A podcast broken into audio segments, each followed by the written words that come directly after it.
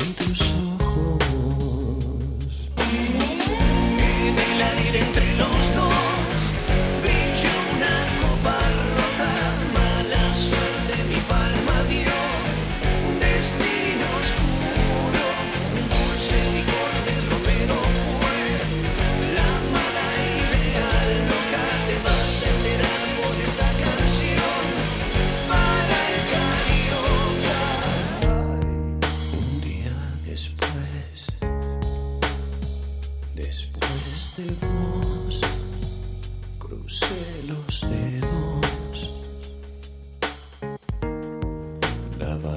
pasó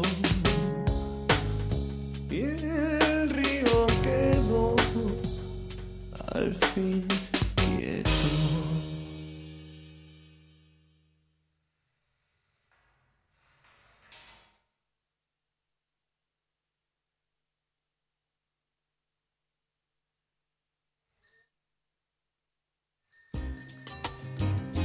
Creemos que el único camino emancipatorio real está en el acceso a la educación. Está en el acceso a la educación. Por eso construimos un secundario para jóvenes y adultos, con título oficial, que trabaja con parejas pedagógicas. El Bachi busca proponer otro tipo de experiencia para los educadores y educandos. Una experiencia que problematice la sociedad opresora en la que vivimos y que genere propuestas para transformarla. Somos una escuela pública, popular, gratuita, latinoamericanista, anticapitalista y feminista. Estás escuchando. Radio La Chicata. Somos una radio que forma parte de la cooperativa Escuela Multimedial La Chicata. Escuela Multimedial La Chicata. Somos un medio de comunicación popular. que nace con el propósito y la necesidad de recuperar y transmitir las voces De quienes nos gestionan y construyen otra forma de comunicar.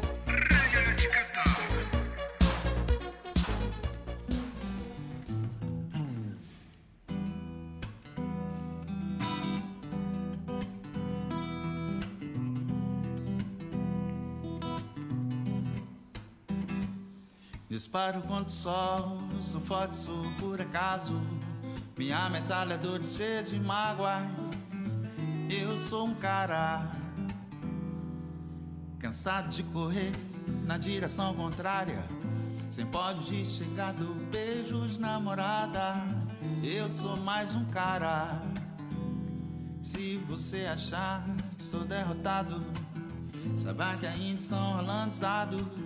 E o tempo e o tempo não para. Dias sim, dias não.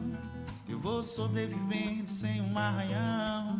Na qualidade que me detesta. A tua piscina está cheia de ratos. Suas ideias não correspondem aos fatos.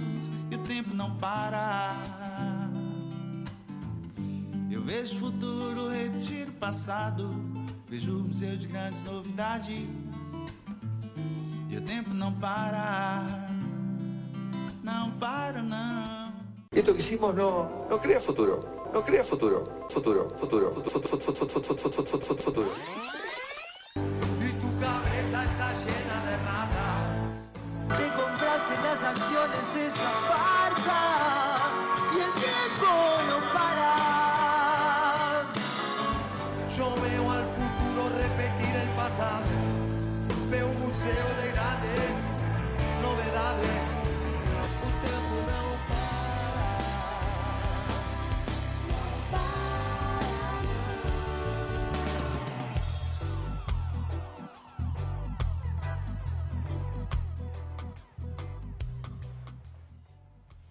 Hola, hola, buenas tardes. Y un día volvimos. El tiempo no para, pero en un momento se paró. y tuvimos que, que quedarnos en modo pausa. Así que espero que nos hayan extrañado. Estamos acá de vuelta con Wally, que, que nos segundea. Y bueno, tuvimos unos problemitas de técnicos, pero ya, ya estamos de vuelta. ¿Cómo andan? Espero que bien en esta tarde gris, eh, con inicio de vacaciones de invierno. Sin embargo, en la calle no hay mucha gente, parece que están todos eh, acobachados como para escucharnos. Bueno, y no estoy sola, les cuento que últimamente este, cada vez me animo más a, a intentar estar acompañada y cada vez se anima más a venir a hacerme compañía. Este, bueno, así que hoy tenemos una invitada de lujo, como lo pusimos en la, en la venta, en la promo del programa, que es una amiga, es una gran, gran, gran este, talentosa compañera de, en su momento de trabajo, amiga ahora, periodista, escritora, eh, tiene un, ahora hace poco asumió como vicepresidenta del Museo Ateneo Histórico de Pompeya y, eh, nos va a estar acompañando con la querida Amalia, que es su niña ya eh, joven, este, durante todo el programa, por suerte. Y al final, eh, o, vemos si, en el medio vamos a, sumergirnos en el mundo de, del barrio, de, la Comuna 4, del sur, de Pompeya y de todo lo que significa nuestra identidad y la identidad también de esta radio que está en, Parque Patricios. Eh, arrancamos, pero antes los saludamos a las chicas. ¿Cómo estás, Anita? Hola, ¿qué tal? Un placer que me hayas invitado. Es un día hermoso para estar en la radio porque afuera está, está gris, está nublado, está frío, así que está lindo para escuchar y para hablar en la radio. Y te agradezco un montón porque, bueno, nos conocemos hace mucho tiempo y, la verdad que, te tengo un afecto enorme y sé todo lo que trabajas por el barrio de Parque Patricios y yo considero que, Parque Patricios y Pompeya somos barrios hermanos. Y nos potenciamos porque las dos tenemos mucha pasión en lo que hacemos y, mucho recorrido de, en historia también de la otra vez te llamé para decirte mi abuelo, eh, las fotos de mi abuelo encontré, donó esto al Museo del Bernascón y, bueno, y vos te potencias también con todo lo que sabés y, así es una sinergia y, nos vamos retroalimentando y este y, no tenemos fin, o sea, no nos va a alcanzar, pero bueno, vamos a tratar de em, respetar el formato del programa y pero sí podemos opinar y tu estilo y tu impronta y tu compañía y la de Amalia también, porque te cuento que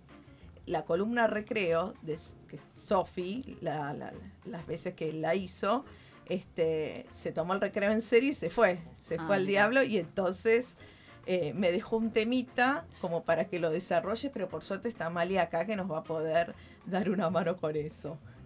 Bueno, vamos a arrancar eh, con una columna que, la querida Claudia Rosales, no sé, ¿vos la conociste a Claudia, eh, Anita? Bueno, Clau es, es, una columnista fija que tenemos nosotros, que es educadora, es, de hecho creo que está acá abajo, nosotros siempre recordamos que estamos, eh, la radio La Chicata está dentro de lo que es el Bachillerato Popular Raimundo Gleiser, y es una de las profes, Claudia, que da comunicación y bueno, y había reunión de profes y estaba por ahí dando vueltas. Y hoy nos trae un tema que nos interesa muchísimo a las mamás y yo creo que, Ana, ¿cuánto tiene tu hija? 14. Bueno, estamos. Este tema es el tema. Pero últimamente yo creo que es el tema desde que nacen, porque tiene que ver con los límites. Mm. Eh, nos trae como unos tips para ver qué hacemos con los límites. Eh, Wally, ¿la tenés ahí? A ver si, si nos da un, una soga. Buenas tardes, ¿cómo están hoy? Eh, hoy vamos a hablar sobre un tema fundamental en este espacio. Tiene que ver con educación, con aprendizaje, con crecimiento, con familias y son los límites. Para comenzar definimos qué es el límite. El límite es el marco que regula el espacio donde me puedo mover. Entonces fíjense qué maravilloso, ¿no? Sé cuál es mi límite y entonces tengo un espacio para poder moverme y hacer lo que yo quiera, porque sé que dentro de eso puedo hacer lo que yo quiera. Eh, vamos a, elaborar algunas concepciones. Los límites ya existen. Lo que hacen los padres, lo que hacemos los padres es mostrárselos a nuestros hijos. Fíjense eh, los límites relacionados con los cuidados físicos, ¿no? Ya existen, nos preexisten. Nosotros tenemos que mostrárselos, o lo mejor que podemos hacer es mostrárselos. Las normas ya existen, las normas están en la sociedad. Lo que hacemos es internalizarlas, conocerlas, eh, llevarlas a cabo para poder vivir dentro de esa sociedad. Los padres estamos al lado de nuestros hijos para ayudarlos, para que comprendan el funcionamiento del mundo. Y la aceptación de límites, esto es fundamental, la aceptación de límites va a estar condicionada por el vínculo de confianza que podamos lograr hacia nuestros hijos, hacia nuestros alumnos. Y algo importantísimo es que no hay una forma de poner límites, vamos encontrando diferentes maneras. No hay una receta mágica. Sí lo que podemos hablar con respecto a, estilos de límites y solo para nombrarlos, límite autoritario, un límite permisivo o negligente, negligente, ¿no? que no tiene ciertos cuidados sobre la protección de los niños, un vínculo sobreprotector, un vínculo democrático, el democrático sería el ideal, este, muy ecuánime, pero bueno, obviamente es difícil de alcanzar. Y la pregunta sería también, ¿para qué ponemos límites, no? Para el cuidado, para proteger, para contener. Y los límites tienen que ver con lo emocional. Entonces, poner límites también ayuda a un crecimiento emocional más sano. Los padres, las familias, tenemos diferentes maneras de poner límites de acuerdo a nuestros propios modelos y es necesario que los que estemos dentro de esa familia lleguemos a acuerdos. No que sea, esto no se puede, esto sí se puede, por acá sí, por acá no, que haya desinteligencia. Siempre las va a haber, pero en lo posible llegar a acuerdos más generales. Y algo importantísimo es que somos modelos para nuestros hijos, ¿no? Todo lo que nosotros hacemos es mirado, es sentido, es vivido por nuestros hijos desde que nacen. ¿Cuándo comenzar a poner límites? Las límites empiezan desde el nacimiento. Nosotros vamos a ir poniendo límites cuando armamos horarios de alimentación, horarios de sueño, hábitos de higiene, horarios de juego, de paseo, de diversión. Y los niños, las niñas van asumiendo esas normas como propias a los tres años. ¿Sí? Entonces nosotros vamos a comenzar desde bebés, pero ellos los van a asumir como normas a los tres años. Va a haber una cantidad de límites que sean límites no negociables, o sea, esto es de una manera y no de la manera que el niño quiere. Tienen que ver con la seguridad, con la salud y con el respeto por los demás. Para poner límites lo mejor es anticiparnos a eso y no castigarlos. El castigo es posterior y el límite es anticipador y descartemos, desechemos el castigo físico, no tiene ningún objetivo. Lo único que genera la violencia es más violencia. Por acá vamos dejando entonces y pensemos en esto de la amorosidad para este vínculo, para que esos límites sean aprendidos con amor, sean aprendidos con paciencia y sean aprendidos con mucha dedicación. Buenas tardes, ¿cómo están hoy? Bueno, ahí nos daba más que tips, este, Claudia, contándonos sobre los límites. Algo muy difícil y que en este momento, en la actualidad, es uno de los problemas que las docentes y los docentes y la, conducción de las escuelas más este, eh, reclaman, por así decirlo, o, más este, mencionan como la falta de límites. Eh, sucede en, varios ámbitos, no solo en el educativo, también en, las familias, donde nos cuesta eh, poner límites. Así que eh, nos viene bien pensarlo y, tratar de implementar esto de, de que con amorosidad vayamos marcando este, límites, que no significa tampoco límites tema eh, aplicar la violencia, digamos, es ponerle, sino un, parate. Que me imagino, Anita, que con 14 años debe ser complicado. Es complicado, es complicado poner límites porque uno trata de dar toda la libertad que puede a los hijos, pero a veces la libertad lleva a que si no le pones un límite sos como la amiga y bueno, y viste, y aparece el insulto y aparece el bosque sabés y aparece todo eso que es muy complicado, muy complicado. Eh, hay que estar ahí de un lado al otro, de un lado al otro, ver cuál es el término medio. Bueno, y mientras tanto te cuento, Anita, que una de las cosas que, que queríamos comentar en el, en el programa de hoy es una actividad que hicimos con eh, los cocineros y las cocineras, que no sé si lo viste por las redes, si no te cuento. Eh, en el programa que, que, no pudimos salir iban a venir eh, Madame Papín y Leandro Bausada. Ellos son, eh, son chefs que los conocimos haciendo tarea social. Algo muy piola que surgió en la pandemia cuando hacíamos ollas populares. Las ollas, este, el Mercado Central nos llama y nos dice que quiere hacer un programa, un documental y bueno, y, a, y, lo que hicieron fue fusionar un cocinero, en este caso es el chef ejecutivo de un restaurante que se llama Osaka, que es un restaurante que está en Puerto Madero, para una clase mínima, que es la que puede acceder a eso.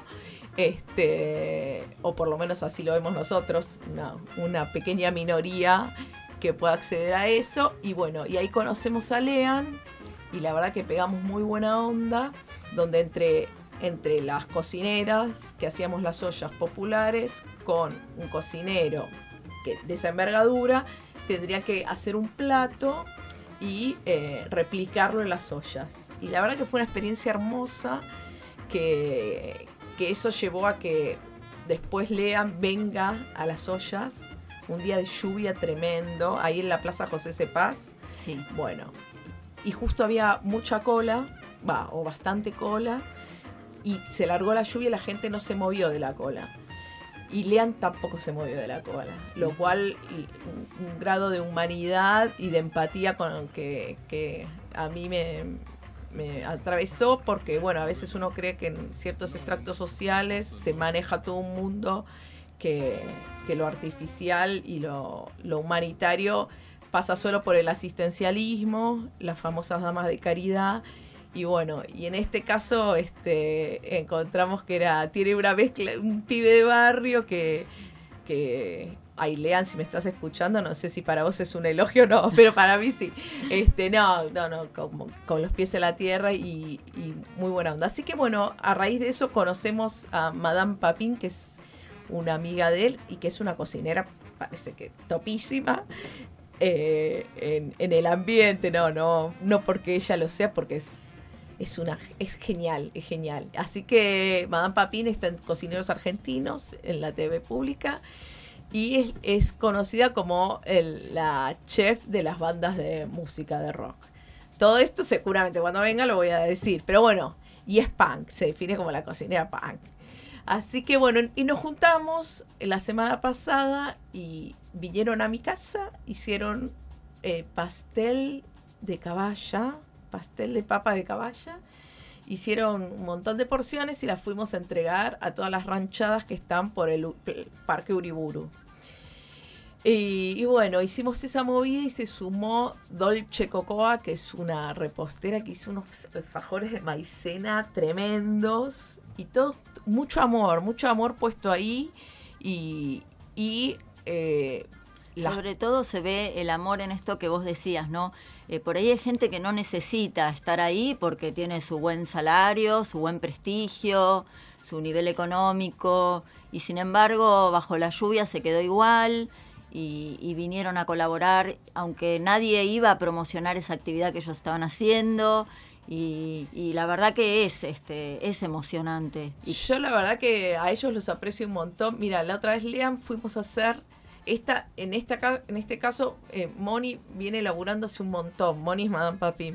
Con, con las chicas del Moyano, les armó todo un kit de maquillaje para cada una. Y arma y, y genera toda una red de gente que la sigue donde se, yo siempre digo que el tema de la solidaridad es multiplicador.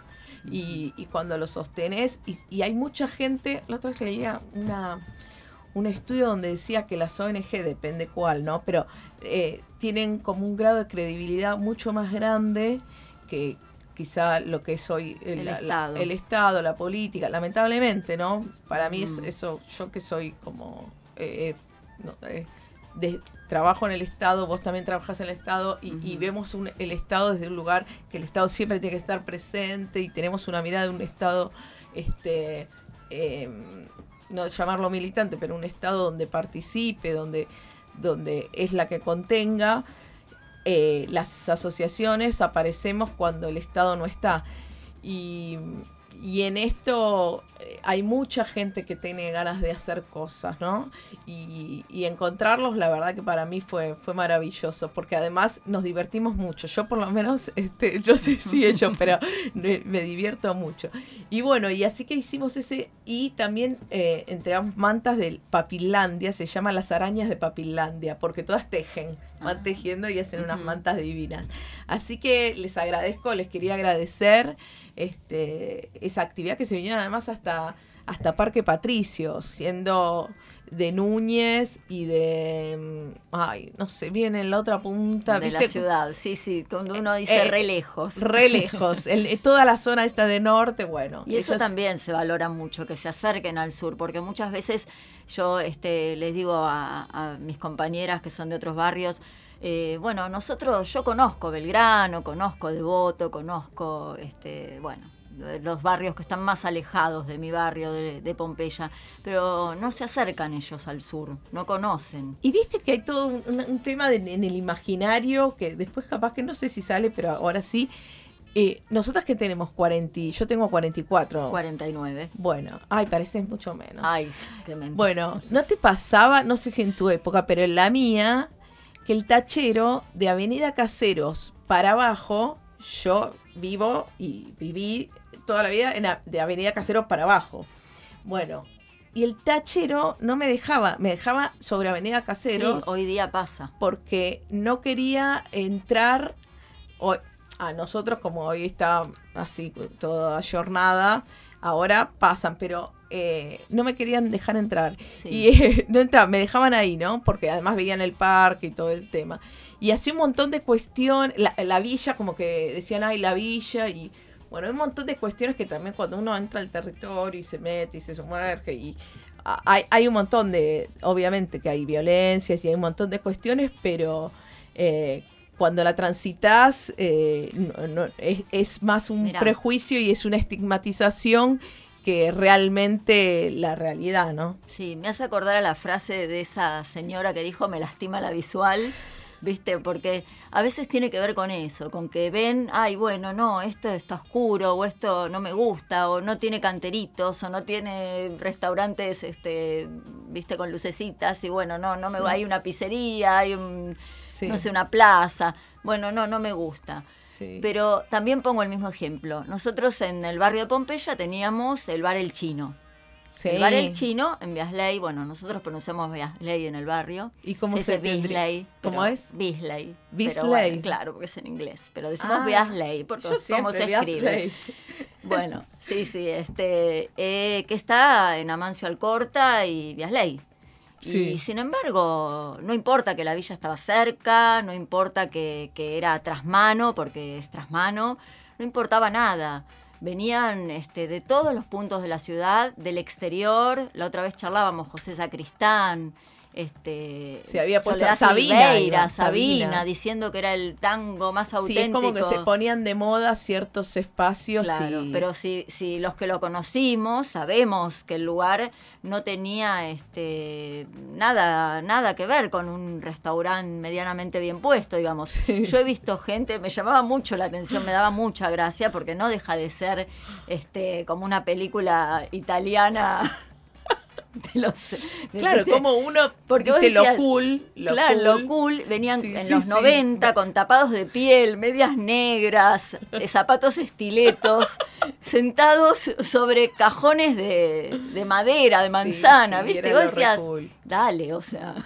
Este, y venían. Entonces no tiene que ver a veces con cómo estás ubicado, dónde estás, sino que tiene que ver con cierta imaginario eh, popular, que a veces también tiene que ver con lo político. porque los políticos a veces eligen, ¿no? Bueno, esta zona la mejoramos y la ponemos Claro. cool y linda, y qué sé yo, y esto bueno, que se arreglen, ¿viste? Sí, sí, Entonces sí, es medio que a veces uno siente eso también, que tiene que, o sea, para mí esto tiene que ver con políticas concretas, que pase Sí. esto, con decisiones de decir, bueno, de acá para allá, nada, que se arreglen y de acá para allá lo ponemos lindo. Sí, sí, Eh, Y como a veces no tenemos la suficiente fuerza, porque acá no viven políticos, y no viven gente artistas, y no viven, y bueno, no importa Va pasando. va, pasando. Pero yo quiero que ver, que, creo que tiene que ver con, con eso, porque después pasa lo mismo que pasa en cualquier otro barrio de la ciudad a nivel seguridad, pasa lo mismo a, a todo nivel. De hecho, a mí las veces que me robaron, que no fueron muchas, fue en Santa Fe Callao. Claro. O sea, fue en zonas donde. Pero, este, y no fue acá. Pero digo, tampoco voy a, a romantizar el sur, ¿eh? No, no, Digamos, no. no. No, No, hay- no, por que- eso, tiene que ver con políticas concretas lo que pasa. Lo, lo que digo es que es- puede suceder en distintos lados y quizás el, el, el temor a lo desconocido. Yo creo que Sí. pasa por ahí, ¿no? Sí. Una vez que uno camina y está y, y, y- y- y ve, a mí me, me pasó mucho con, con el tema de la villa Zabaleta o eh, eh, la 21-24 como es conocida. Este, yo una vez que voy, bueno, voy a la feria de los domingos que está al mediodía, ¿no? Y me encanta ir porque por los olores, eh, hay- hay- hacen comidas como paraguayas, hay un montón de, costa- de cuestiones que, que lo hacen mucho más pintoresco que lo que están en, en el en, en sobre Avenida Caseros los fines de semana. Claro. Y, y bueno, y caminas una, dos, tres, cuatro, cinco a la. Ya está, igual tiene que ver como, como es uno también, digamos. Nosotras Sí. nos metemos en cualquier lado y no tenemos Sí. temores y, y eso también se transmite, la seguridad que uno lleva. Sabes eh, que sí, mira, yo este ahora estoy trabajando en el edificio del Ministerio de Educación en la Villa 31 y el ministerio tiene una combi que lleva y trae la gente a retiro para no para el que no quiere caminar dentro de la villa cuatro cuadras o cinco. Mm. Yo tomo el colectivo 9, me bajo en retiro, camino por dentro de la villa y no pasa nada. Y yo seguía mirando, y miraba, ¿viste? Yo observaba. Eh, y digo, ¿cuál es la diferencia? ¿Y sabes cuál es la diferencia? El que no es de la villa camina rápido. Claro. Rápido para, viste, yo me di cuenta, pero ¿cuál es? A ver, ¿qué, qué, hay de diferente? Viste que uno es observador, Sí, sí, trata, como por ahí es- se escribió y... No, y creo que, que, que también tiene que ver con las miradas. Claro, vos la, caminan Eh, rápido, como, ay, me voy de acá. En cambio, yo camino como, o sea, yo siempre dije, ¿cuál es la diferencia? O sea, no, no, no tengo de qué asustarme. Son, Sí. Es lo mismo que pasa en cualquier otro barrio de la ciudad de Buenos Aires. Es, es así. Sí, lo único que bueno, también eh, los compañeros y las compañeras de, de las villas lo que, lo que plantean, de hecho Liz también lo habló acá, que es del, del movimiento feminista del Frente de Mujeres del Movimiento Evita, y, y otra compañera más que, que también hay un ambiente de recontra violencia, digamos, por eso tampoco, hablando del Sí. romanticismo, no, No, vamos no. a hacer la gran Víctor Hugo, que yo lo admiro No. y lo quiero mucho, pero cuando dijo que eh, yo eh, me encantaría vivir en una villa, dijo algo así, digo, no, la verdad que lo- la- No. las compañeras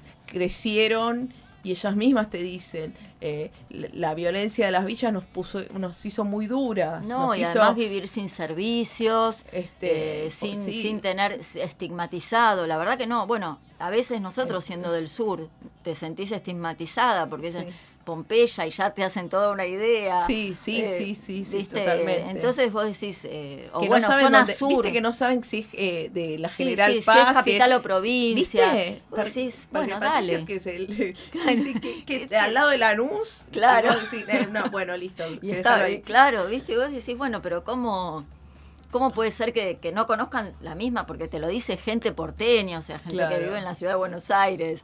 Tal cual.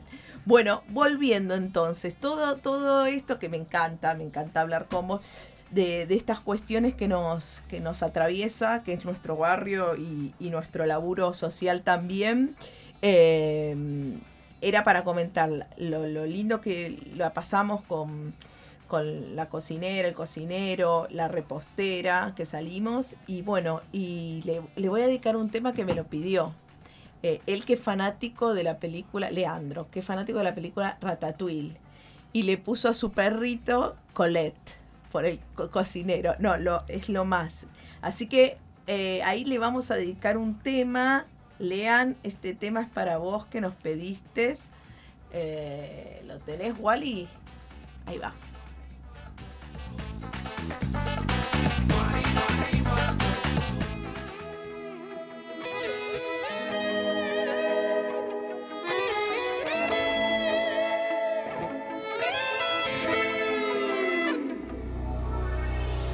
Compraría un palco en tu ventana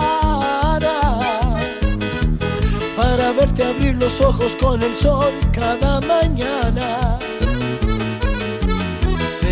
Tu estrella es tan lejana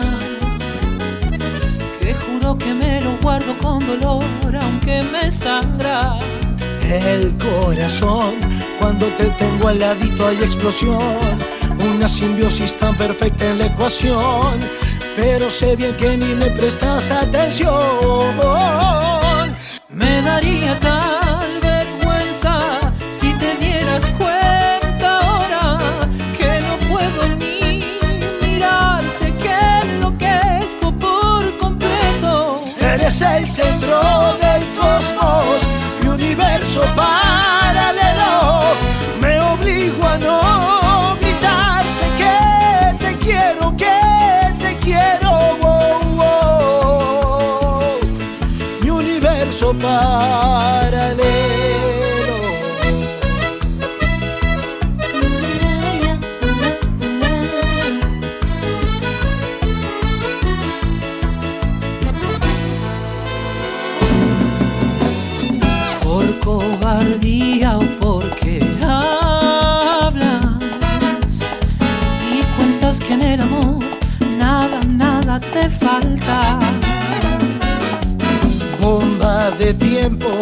en mi alma.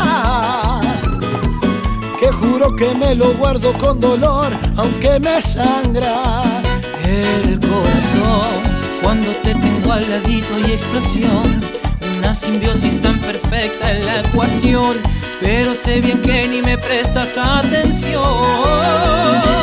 Me daría tal vergüenza si te dieras cuenta ahora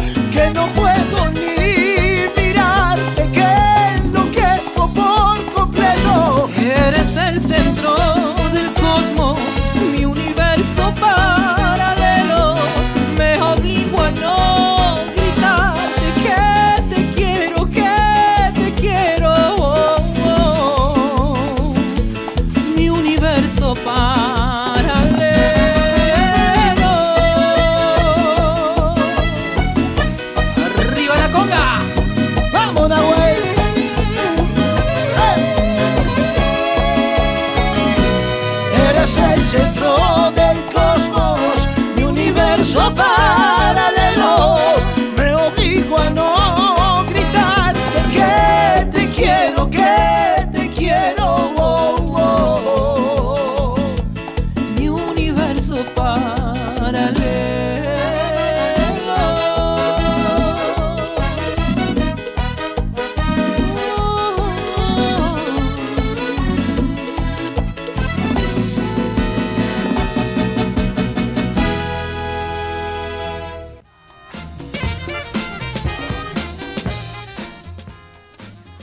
Ahí volvimos. Vamos a, a continuar con el programa y te cuento, Anita, les cuento, Amalia también, que hay otro columnista que no sé si lo escuchaste, que es un sociólogo, un ensayista que se llama Lea- Leo Sai, este, y que tiene su columna es Rock y Sociedad. Y, y en esta oportunidad nos trae este, un, eh, un tema muy interesante, tema musical muy interesante, pero también él es, él es muy gracioso. A mí me, me- me causa mucha gracia también. Que, eh, ¿te acuerdas de la banda Flema? Sí. Me parece que lo estoy spoileando, ¿eh? me va a retar, porque me parece que él hizo toda una introducción de la columna y después no puso decir. Flema. Y yo, nada, me escucho todo. Perdóname, Leo, si fue así. Eh, así que lo vamos a escuchar juntas y, y después nos va a poner ahí arriba. ¿Viste la- lo ecléctico de este programa que pasamos de... Ay, no quiero caer en el, en el lugar como proecléptico, como la vida. Claro, bueno, según las Nati... locutoras, este... según Nati, dice que es como mi criatura. Claro, como, claro. Como soy yo. Bueno, nada. ahí vamos. Así que vamos a escucharlo a Leo, a ver qué nos trae hoy. Bueno, en esta columna de este sábado quería hablarles de Ricardo Espinosa y de alguna manera brindar un humilde homenaje a, este, a esta figura mítica del, del punk rock argentino y, y a través de su figura pensar en algunas cuestiones que, aunque a ustedes les parezca mentira, tienen tanta actualidad para la política.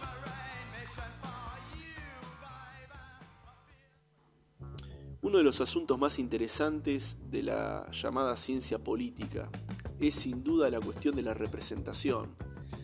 Esta cuestión que tiene que ver con la autoconciencia del, yo, de quienes somos, a través de un mediador, alguien que nos representa, alguien al quien le adjudicamos un saber, y que en, ese descubrimiento, a veces admiración, a veces liderazgo, en esa mediación descubrimos también nuestra propia identidad. En este sentido, la representación va más allá de lo político.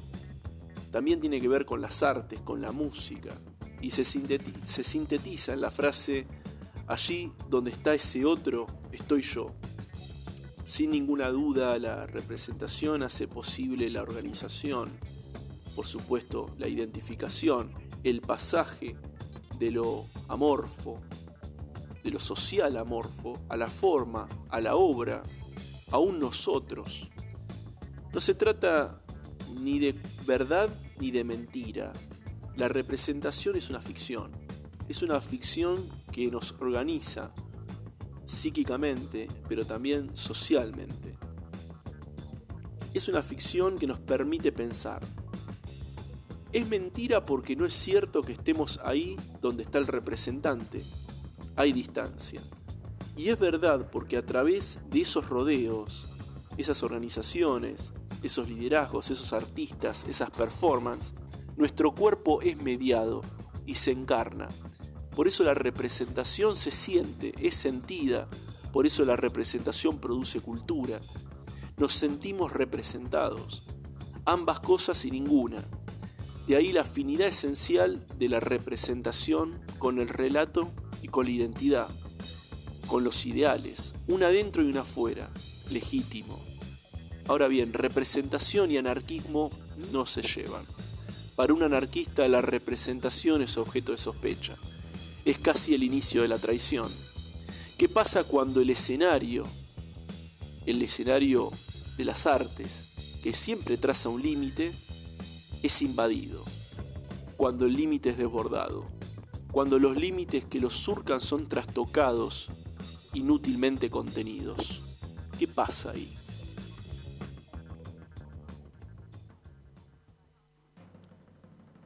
Estamos en el año 2002.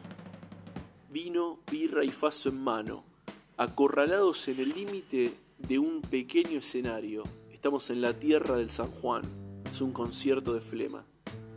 ¿Dónde están los músicos? ¿Dónde están los fans? Bueno, los fans suben todos al escenario. Se turnan, se empujan, cantan, bajan, siguen con el pogo. Parece que en cualquier momento se va a ir todo a la mierda. Pero no, mm, es una fiesta. Es la fiesta de Ricardo Espinosa, que se ríe sin parar, un gusto singular, innegable por el caos. Abraza, besa a todos los cargosos que se suben al escenario que quieren cantar con él lo disfruta, se mezcla, alienta. Imagino su endemoniada carcajada si viera la banda de sus delirios homenajearlo, rendirle culto en la usina del arte con una sinfónica de chicos y chicas sentaditos, bien peinaditos, recibidos en conservatorios y, sin un recero en mano. Demasiado dionisíaco, Ricardo, intenso, resultan las efervescencias de lo social antes de su cristalización, de su organización cuando la forma está completamente lograda, no hay necesariamente traición, pero lo cierto es que el artista ya no está ahí. El partido ya tiene su sello, su pertenencia, su identidad. La pregunta se repite. ¿Qué hacemos? ¿Volvemos a las fuentes? ¿Jamás las abandonamos? Son las preguntas permanentes de la identidad, de su devenir, pero también de su fosilización.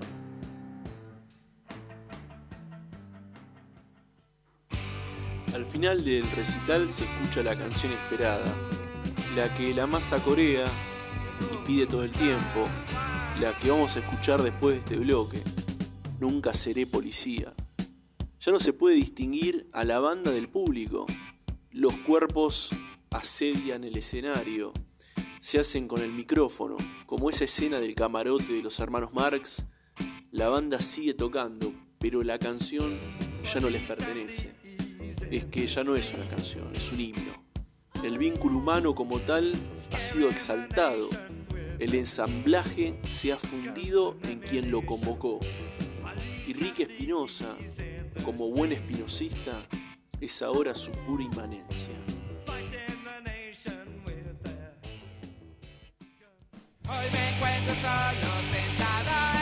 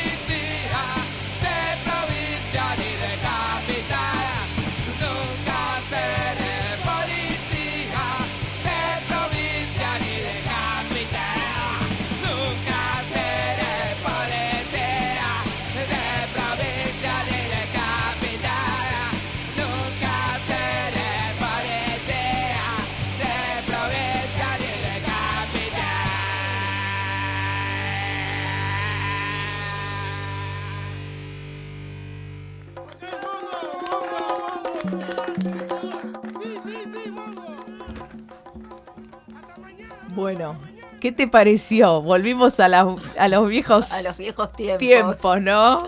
Qué grande Leo que nos trajo a Flema. No, a mí me, me hizo acordar a los dos minutos, cuando el Mosca. Una vez tuve un encuentro del tercer tipo con Mosca. Miré esa cosa bizarra que me pasan solo a mí. Escúchame, hablando de No quiero ahondar en el tercer tipo que significa. No, pero no, bueno. no, no, pero ya era demasiado, no, no. Dije, no, mosca, ese es mi límite. El mosca es mi límite. Escúchame, Anita, hablando de bizarro, vamos a inaugurar una nueva sección que a Wally Nili elige, porque es así, todo es así, como, como va, ¿Cómo? como va. A la marchanda. Ya, ya puso cara de uy. se- no, no, no, pero se lo avisé porque tiene que poner el audio, pero es una nueva sección que se llama el Minuto Peña, que es una especie de pseudo homenaje para que no olvidemos quién era el gran Fernando Peña. Y como, como esto es así, es todo medio entre bizarro, delirio, la cosa ecléctica y todo lo que hablamos, eh, Fernando me parece que tiene que estar presente. Y, bueno, y si bien a veces no es un minuto, pero el minuto Peña tiene que ver con eh, ahondar un poco en su vida, en, Fernando no personaje y en Fernando personaje, que era el maravilloso. Yo tuve la suerte de ir a verlo como tres veces. Y una vez me tiró un, siempre lo cuento cuando puedo, me tiró un cacho de lechuga. Vos no escuches, Amalia, que se lo había sacado del traste. No me lo olvido más, porque yo no sabía cómo era la disposición del, del lugar. Pensé que era un teatro común y no. Y él, él iba mucho a los cafés concert, tipo mesita, y te deliraba, un provocador que deliraba a medio mundo y todos transpiraban. Onda. Que no me mire, Que, no, me mire, que no me mire. Y yo estaba, justo había sacado la mesa de adelante, la pasé muy mal en Ay, eso, pero a su vez. Y cuando está haciendo así, me tira, se saca así de- detrás de la lechuga y me la tira acá en la cara y dije, no. Pero bueno, era.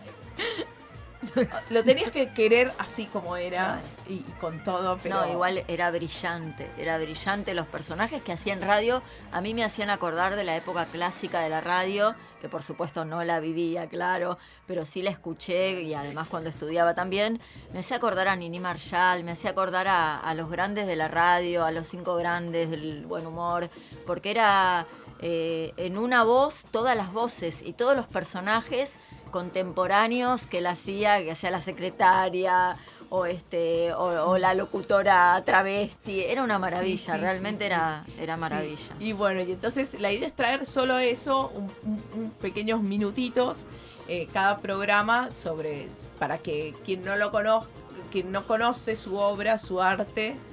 Y él le decía también esto, no le gustaba que le dijeran sus personajes, sino sus criaturas.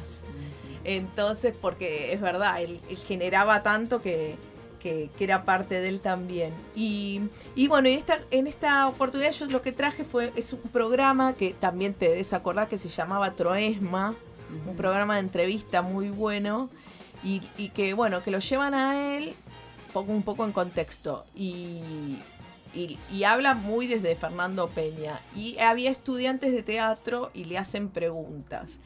Y esta, si lo tiene por ahí Wally, eh, este es un fragmento que me gustó porque habla sobre qué es el amor para él, pero de una manera muy peña.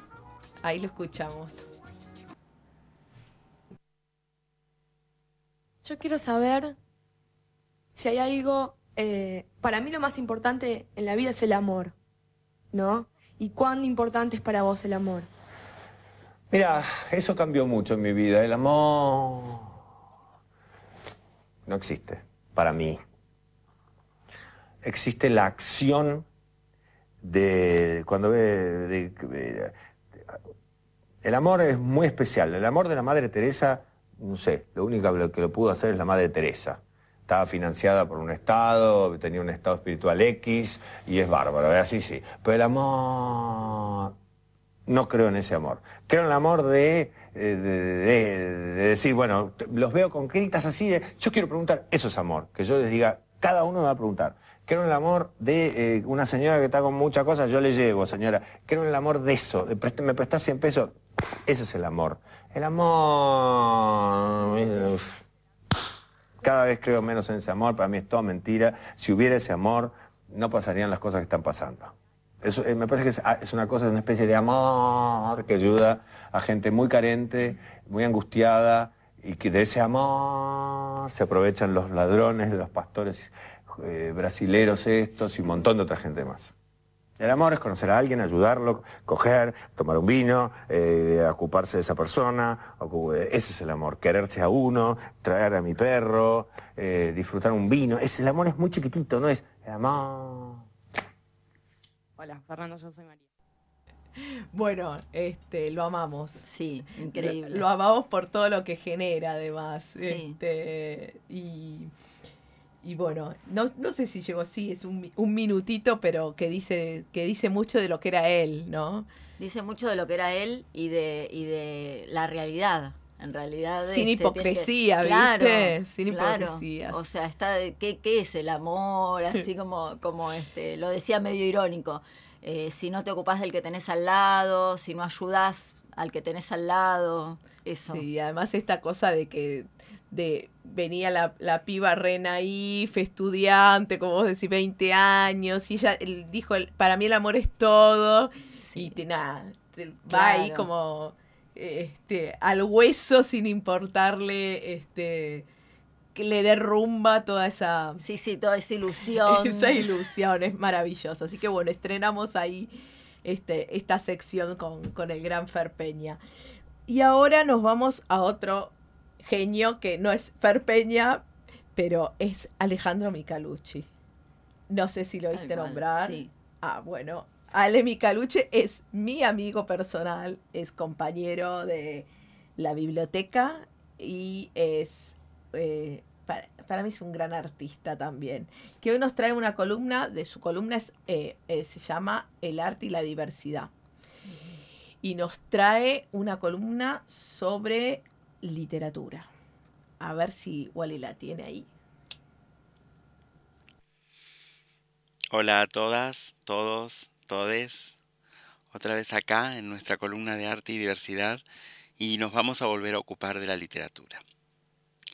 Corría el año 1983 y con la primavera democrática recién comenzada apareció en la escena de la literatura juvenil argentina una novela que iba a marcar a varias generaciones. El visitante, de Alma Maritano. Este texto ganó el concurso de novela juvenil de Editorial Coligüe de ese año y al siguiente era lectura recomendada para el primer año de los colegios secundarios de toda la República.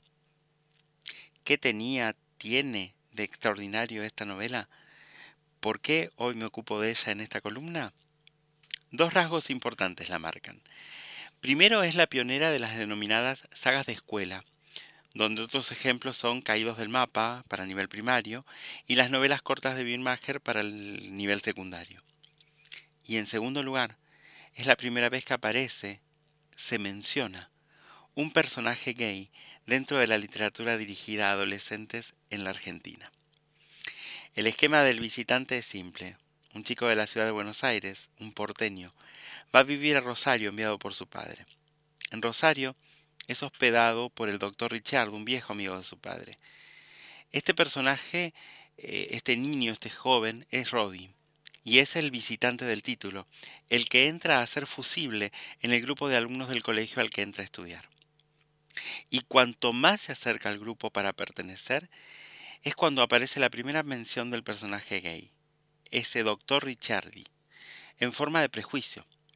Uno de sus compañeros le pregunta si no tiene miedo de estar en la casa del doctor, al que no le gustan las mujeres. La respuesta de Robbie, un pibe de 16 años, es elocuente. ¿Qué problema hay si no le gustan las mujeres? Como conté, este libro pertenece a una saga de siete títulos, tres de los cuales se leían en los tres primeros años de muchos secundarios del país. El segundo, Vaqueros y Trenzas, es la precuela del visitante, donde conocemos más de la historia de los compañeros de Robbie, los otros personajes. Y es en el tercer libro, En el Sur, donde un Robbie de 19 años, próximo a salir del secundario, recibe de parte del doctor Ricciardo la confidencia, la confidencia de su homosexualidad. Un capítulo entero donde el doctor Ricciardo habla con Robbie durante el desayuno, sale del armario frente a su protegido y blanquea situaciones para el propio Robbie y para los lectores que venimos siguiendo la saga. Este que les habla tuvo la suerte de tener como lecturas obligatorias El visitante y En el sur durante su secundario. Como adolescente no me di cuenta de la importancia de lo que estaba pasando, pero en mi escuela, en mi grupo, estábamos acompañando una revolución silenciosa desde las letras de dos libros, y de la mano de Alma Maritano. ¿Quién fue Alma Maritano?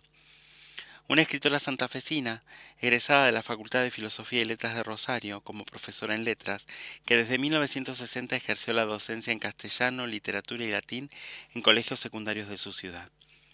Colaboró en diarios y revistas del país y del extranjero con comentarios bibliográficos y obras de ficción, y dictó cursillos y conferencias en diversas instituciones de Rosario, la ciudad de Buenos Aires y otras ciudades del interior sobre temas de su especialidad. También dirigió numerosos talleres literarios para niños y adolescentes. Y además de ser la pionera de las sagas de escuela, tiene el mérito de ser la primera en poner el tema de la homosexualidad con naturalidad en una novela juvenil con nuestro idioma, nuestros modismos y con nuestra identidad. y por eso hoy le rindo homenaje desde el adolescente que la leyó a mediados de los 80 al adulto que hoy comprende lo importante de su aporte para la visibilidad LGBTIQ.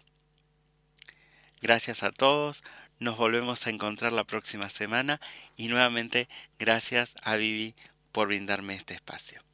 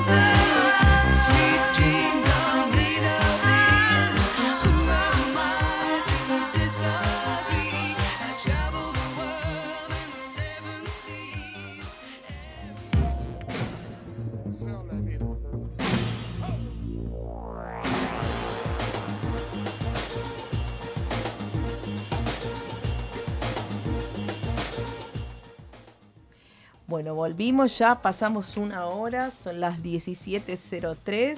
¿Cómo la vas pasando, Anita? Hermoso. Bien, hermoso. vos, Ama, desde allá es- tenemos a la community manager, se dice ahora.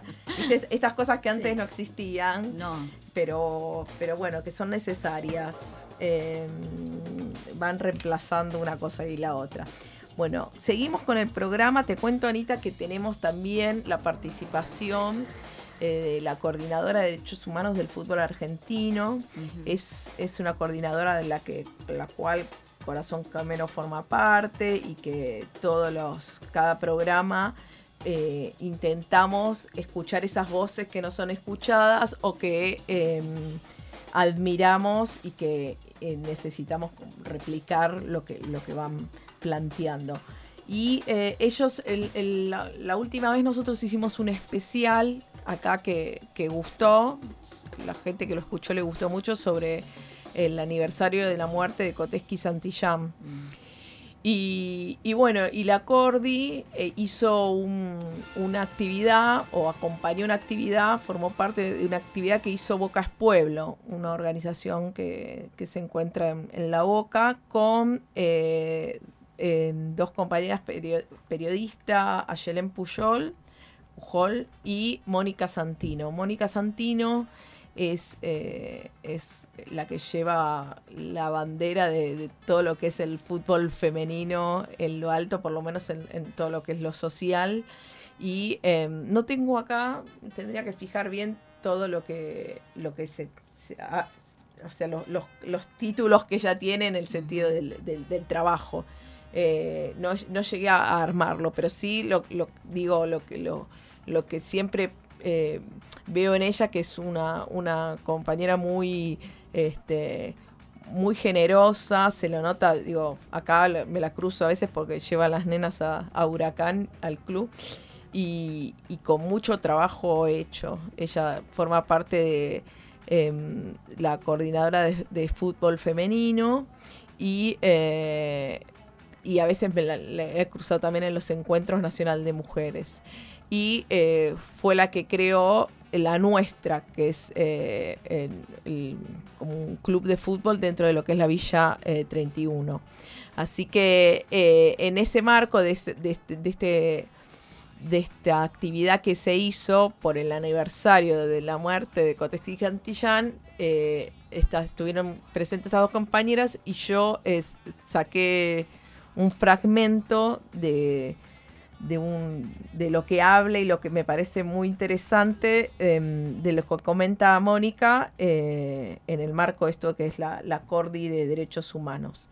Así que lo escuchamos y me acordé mucho de vos porque justo vos laburás en la 31. Ujú. Así que lo escuchamos y después chusmeamos a ver qué te parece. por un club no puede transformarse en una militancia social más profunda, era eh, lo que me convocaba hoy, me daba muchas ganas de venir y más allá de, de hablar un montón, eh, escuchar y que construyamos entre todos ¿no? algo de la propuesta que tiraba Pablo recién, porque eh, es muy difícil, digamos, mi- mirar al costado en esta coyuntura y mm, es muy difícil también con toda la fuerza que el fútbol nos da y esa identidad y esa pertenencia y todo eso, conformarnos nada más con mirar a nuestro equipo, ver cómo salió, después discutir si tendría que haber entrado este, aquel o el otro y volver a casa, ¿no?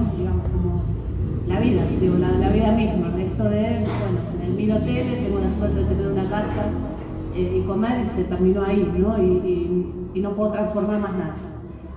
Eh, la, experiencia en la, Villa 31, para todas las que formamos parte de, de la nuestra, eh, que justamente se llama la nuestra y que adhiere a algo que es muy futbolero y también muy arraigado en nuestra cultura futbolera, que es referirse a una forma de jugar, a una forma de ser y a una forma de pararse en la cancha.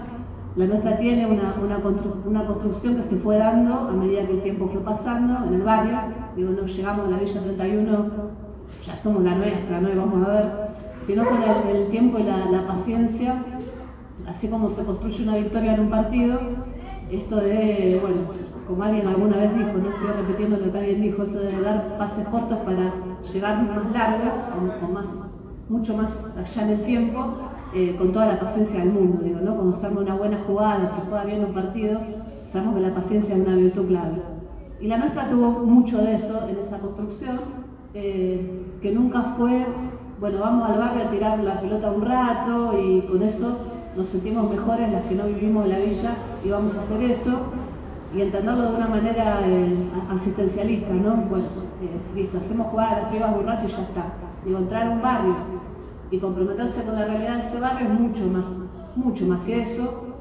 Eh, y a todas nos interpelaba y todas cuando nos íbamos después de un entrenamiento al principio, eh, te vas con todos los dolores y las frustraciones que significa ver todo eso en la ciudad más rica del país, enfrentada a, la parte más rica de Buenos Aires, ¿no? Cuando cualquiera se sube al techo de una casa de alguna de las jugadoras, ve la opulencia.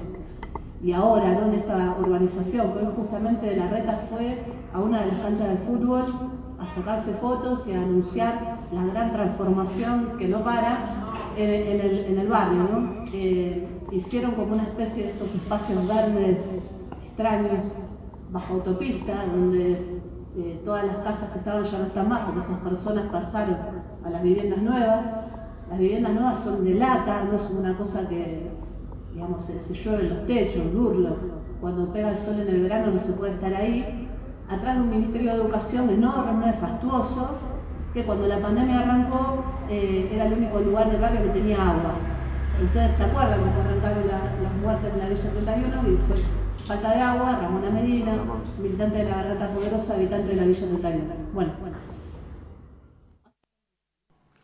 Bueno, ahí la escuchamos a, Mónica Santino, me pareció muy interesante eh, lo, lo que, lo que comenta, cómo comenta la construcción cuando habla de esto de- del paso a paso y, y cómo es todo un proceso. Y Moni acá, este, lo- para quedar más, este, más ordenada y más prolija, acá hay una nota que justamente le hace a Yelén Pujol en página 12, o sea que en, en esto, en este fragmento es de la actividad que estaban las dos, tanto Yelén Pujol como ella.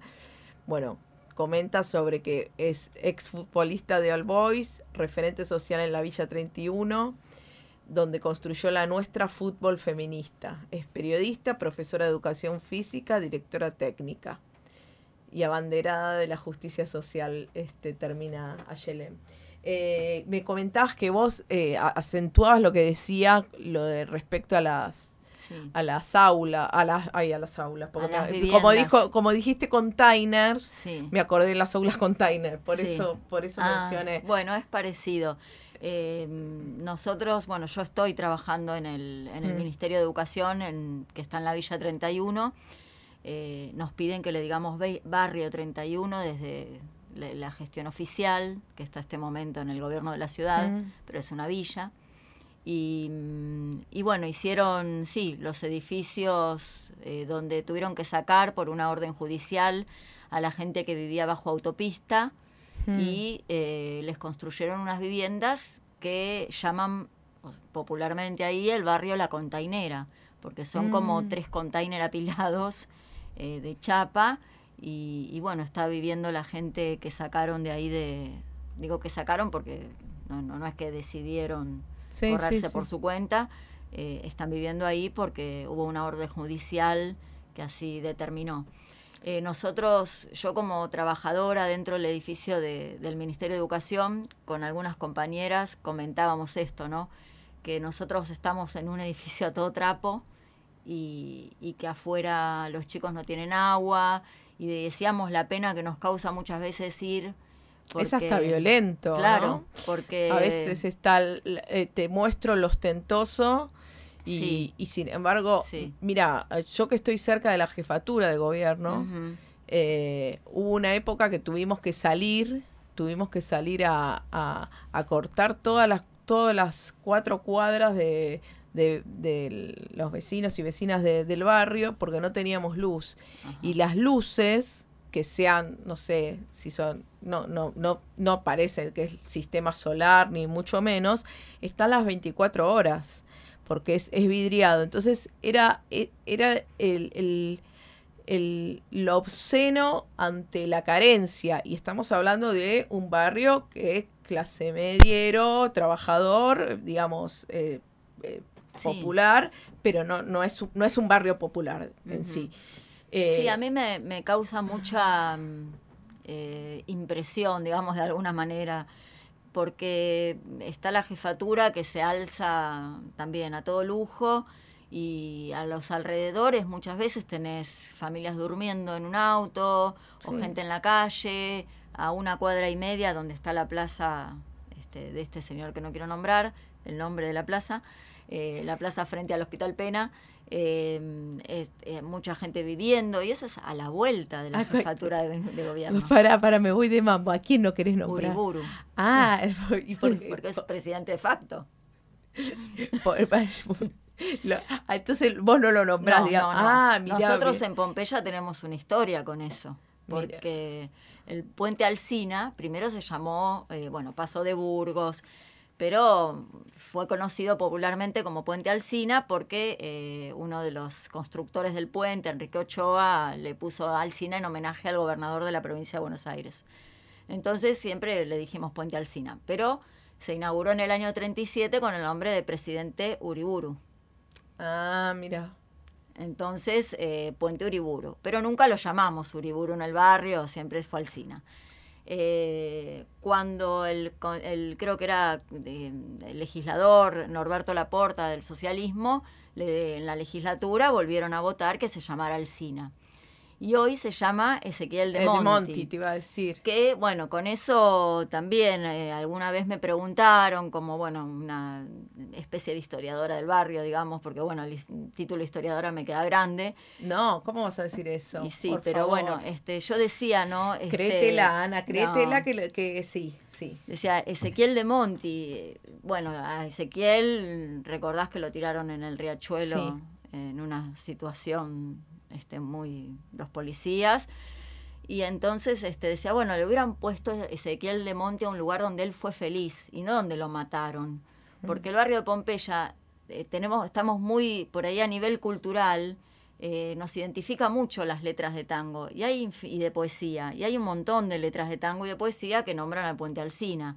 Entonces, como que le sacaron la identidad eh, a través Qué de... buena observación, no lo había, no lo había. yo digo, nadie lo llama Ezequiel de. Monti, nadie, porque el puente sigue siendo Alsina. Sí. Eh, o sea que popularmente no trascendió el nombre de, de Ezequiel. Y, y tampoco, digo, le pusieron ahí donde lo mataron, realmente no... ¿Sabés que era en una época, no sé ahora porque no puedo, no, no lo sé, estaría mintiendo si digo, pero en una época eh, he, he conocido que era un, era un, era habitual.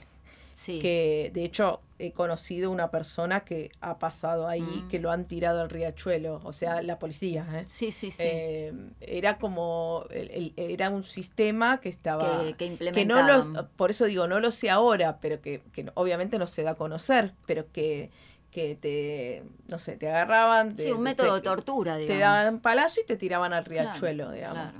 Eh, muy tremendo, muy tremendo. Pero bueno, es nada, forma parte de, de esto que tiene que ver con los derechos humanos y que, y Claro. que por eso esta, esta columna me parece sumamente importante y, y también que, que represente la voz de, de- de tantos compañeros que trabajan y compañeras en, en, en- en clubes en, o en las asociaciones que, que va más allá, como decía Mónica, de, de, de la pelota o de una actividad deportiva, ¿no? Claro. Así que un poco, un poco planteábamos este, este, este tema que venía en, en relación también a otro hecho que, que tiene que ver con la represión, como fue el Cotesqui y Santillán Ujú. en otro puente, ¿no? Sí, Eh, sí, mirá. mirá el paralelismo que llegamos sin, sin, Sin quererlo, sin haberlo propuesto, Sin sí, habernos propuesto, habíamos llegado a esto. Y ahora vemos cómo seguimos porque me colgué hablando con vos y, y me perdí la hoja de ruta, pero no importa, ahora vamos a estar. No, pero es, es fascinante eh, hablar todo el tiempo con de temas que nos llevan a nuestro barrio, a la marginación Sí, y, a, y a sí. cómo se correlacionan los temas, porque Sí. cómo caemos siempre en, en temas muy similares, que es eh, este, este, este programa, me había dicho una vez Mica, que tiene un, esto que hablamos de lo ecléctico, pero tiene un tiene varios ejes en común o puntos. Y Sí, uno es claro. eh, las minorías, las voces Claro. de las minorías, los derechos este, vulnerados, digamos. y Bueno, la- hoy y- cuando buscaba material para traer al programa, eh, apareció lo de la Semana Trágica, que lo tenemos en común también Patricios Pompeya. Contame un Eh, poco. Y la Semana Trágica fue un...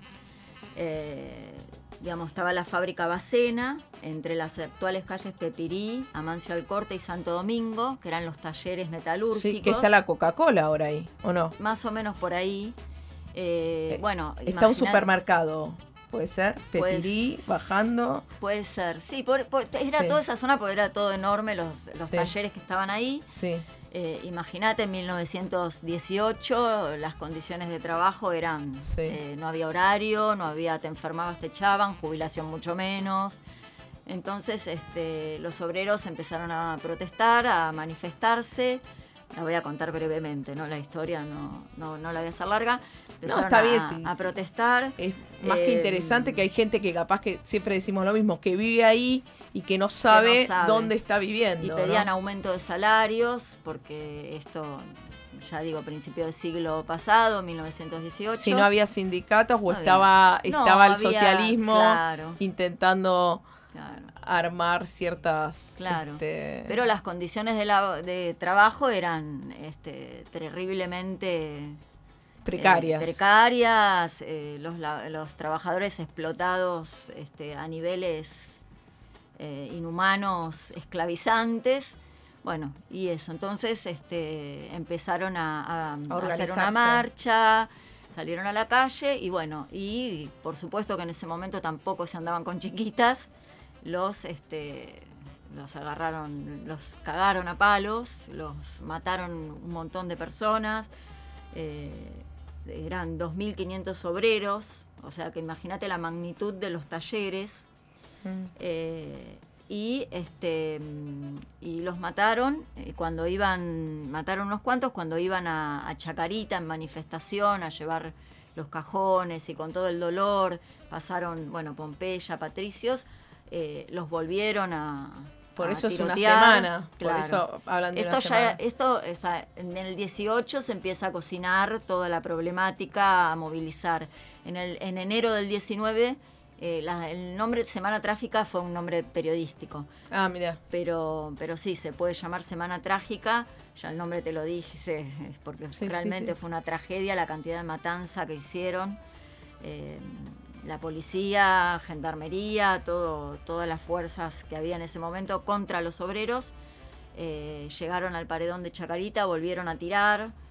O sea que fue un- terrible. Y, y bueno, eso es una, una historia que, que tenemos también en común Patricios Pompeya y que, y que bueno, y que hay que recordarla. y que hay que recordarla. Claro. Y que tiene que ver con esto que decías, barrio obrero, barrio de trabajadores, barrios que, que, Hmm. este, que tienen historia de lucha.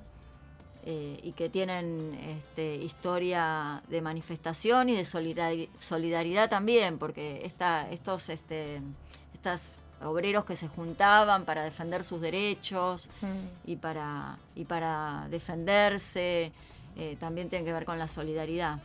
Sí, y hay cuestiones que, que también eh, se va haciendo como no solo de la organización, pero sino también de la construcción que siempre, a mí me encanta el- el- el- la palabra colec- colectiva, ¿no? La construcción colectiva. Y que, y que los procesos son colectivos, ¿no? Claro. Y que hay una frase que dice siempre Cherco de, de la Cordi, que no, no es de él, de la coordinadora de derechos humanos, él es el, él era ex Correpi y es abogado, eh, bueno, está a cargo de derechos humanos de Banfield. Él- hay una frase que a mí siempre la tengo presente, que es el personalismo mata la política, ¿no? Mm. Y como lo contrario es el, del- de eso es justamente el- el- la organización popular, el, lo- lo- el- el movimiento organizado y, y esta construcción colectiva que se va, se va armando, que, que además va quedando los cimientos o va construyendo los cimientos como puede ser la- lo que es la semana trágica, Claro. digamos, porque a veces uno cree que eh, los derechos, como dicen, los derechos adquiridos. No, los derechos se fueron luchados. Hubo, hubo muchos muertos en nuestra historia, como esto que vos comentás, muchos muertos que han, eh, que han eh, dado la vida, digamos, con los conceptos, da- dado la vida entera por, por- por la patria y por lo que les parecía justo. Y que a veces uno dice, bueno, a mí me Sí. toca, no sé, no, Sí, no- no solo bueno. el aguinaldo. Bueno, Claro, el aguinaldo. La jubilación, el digo, aguinaldo, más allá el de- trabajo de ocho horas, porque antes en el poderte enfermar, sea, estamos eh, hablando del trabajo formal, ¿no? En blanco, como se llama. digo, el aguinaldo más allá, digo que, que hay que es verdad, el peronismo formalizó y, y- y el peronismo Sí. llevó a la clase popular Sí. al poder y, a, y a- y a creer que, es- que es propio, de- que el gobierno lo puede, lo puede gobernar desde las clases Sí. populares, es, fue una gesta que en realidad viene de, de- de- de años de lucha, de, y muchas... y de lucha y de muertes, porque no muertes. es que hoy en día, este, bueno, hay una, una marcha, hay cierto, digamos, este eh, cuidado, se puede manifestar. En ese momento no había, no había, este, había dos bandos, dos Sí. bandos claros y, y era uno a contra otro y a defender la sí. propiedad del rico. Eh, la propiedad privada y no importa. A mí me contaban los vecinos que, este, que llegué a conocer algunos que, que vivieron esa época o vecinos de vecinos que Mm. me- de- de- más antiguos que me contaban que parecía una guerra las calles del barrio que estaban todos metidos adentro que tiraban que había este tiraban eh, Claro, ¿viste? claro, balas claro. por todos lados entonces la verdad que, que todo eso no a veces este uno dice bueno recordar la historia siempre pero hay que recordarla porque es como vos decís tiene que ver con con este con entender por qué Los tenemos procesos. y, y valorarlos y los procesos valorarlos. y no esto de, por ejemplo, ay, bueno, es un beneficio o hay esto. No, no, pará, hay, hay No. todo un recorrido atrás eh, que. Por que eso no hay que, lo perderlos, por Y- eso hay y- que y- y- defenderlos, porque no es natural. Esto Sí. se luchó, digamos. Sí, sí, sí, totalmente. Y es, eh, bueno, también una de las cosas eh, de la, tanto de la coordinadora es como reivindicar e- eso. Vamos a, vamos a poner un- un- una columnita más y ya nos metemos en la última, en la última parte del programa de lleno a, a tus libros. Escúchame, Amalia. Vamos a hablar de la columna recreo. Mira la cara, tenés los cachetes colorados, está muy alta la calefacción. ¿No? Bueno. ¿Cómo andan? Ahí están Nati, las chicas. Este, pueden venir también, que acá estamos a pleno. Eh, bueno, Sofi me dejó porque está de vacaciones como vos y se fue a hacer el recreo a Pilar, a no Ah, sé genial. dónde, a de campamento. Pero ya, ¿a qué edad tiene Sofi? 10 años tiene Ay, Sofi. ya se te fue. Ya se me de fue. ah, campamento. sí, sí, ella, ella se maneja así, pero me deja. Es independiente. Me deja tareas. Claro, te deja tu. Claro, dijimos que vamos a hacer un recreo, la columna. Bueno, escúchame, mamá. Hay un tema que se pasa todo el tiempo que se llama El bebito Fiu Fiu. Y me la pon- se pone a cantar. Y yo digo, ¿qué es esto? Bebito Fiu Fiu. ¿Vos tenés idea, ama? Vení, contadme. ¿Sabés qué es? Porque yo tuve que investigar un poco para ver qué era el bebito Fiu Fiu. Ahí, ama 14 años, nos va más o menos poner el tema del furor del bebito Fiu Fiu. Contame, ama, ¿tenés idea? ¿De qué se Em, trata? No, es una canción así viral de TikTok que se usa para hacer trends. em, pero no, la verdad que yo la descubrí porque me salía en TikTok. No. ¿Qué es trends? Perdón mi ignorancia. No, está buenísimo. Hay que, hay que estar actualizado también, ¿eh? No, la historia, el pasado, el futuro y el presente, todo. Contame qué. ¿Trends se llama? ¿Trends? Es como trends. eh, sí, creo que se pronuncia así. Es. ¿Qué, qué Hay sería? como diferentes canciones y una persona con ese audio hace em, algo en específico, digamos, o alguna especie de cosa, ponerle un baile, ¿no? Ah, entiendo. No hay baile. Entonces, eh, eh, con ese mismo audio, muchas personas hacen ese mismo baile.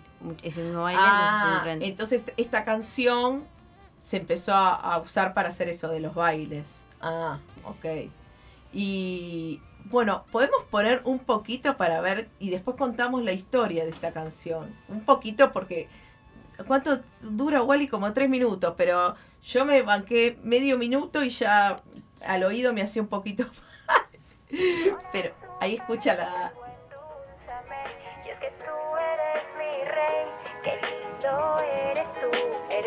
Bebé, mi bebito fiu.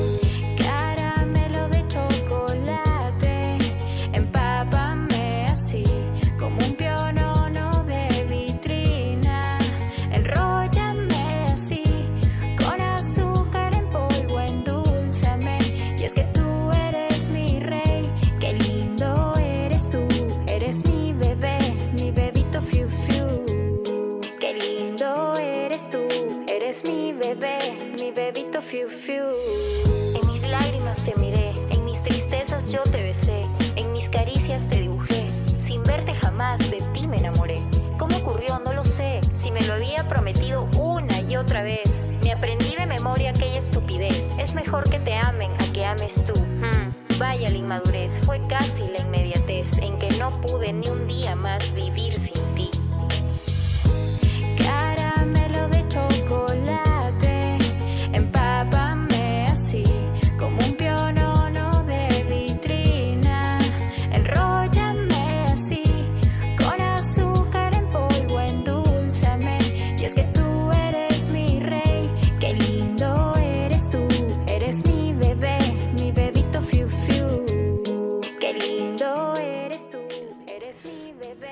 Hasta ahí toleramos. Eh, les cuento, a ver, ¿qué es lo que. Contame, eh, vos, Ama, que me estás diciendo, yo sabía algo. ¿Qui- ¿A quién se ¿Cómo surge la letra de esta canción? ¿Tenés idea? Em, era como que se había armado como una polémica de que había como una infidelidad entre dos personas bastante importantes de Perú y de ahí hicieron la canción. Claro, bueno, bien. Bueno, te cuento a vos, Ana, de qué se trata. Porque yo dije, claro, eh, Sofi, mi hija, está todo el tiempo con el bebito fiu, fiu, fiu, fiu. Y yo no, no la melodía no la, no la sacaba. Claro. Porque. Para ah, mí es la primera vez que la escucho en mi vida. No, no, la, Así eh, actualizada eh, la melodía yo la recontra tengo porque después la vamos a escuchar la posta. Y, pero cuando la cantaba ella no. Entonces dije, ¿de dónde salió? Bueno, la cuestión es así, te lo trato de hacer resumido.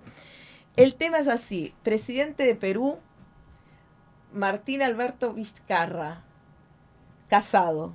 Se mete con una señora que parece que es importante, no sabemos quién es y tampoco da decir el nombre, no importa.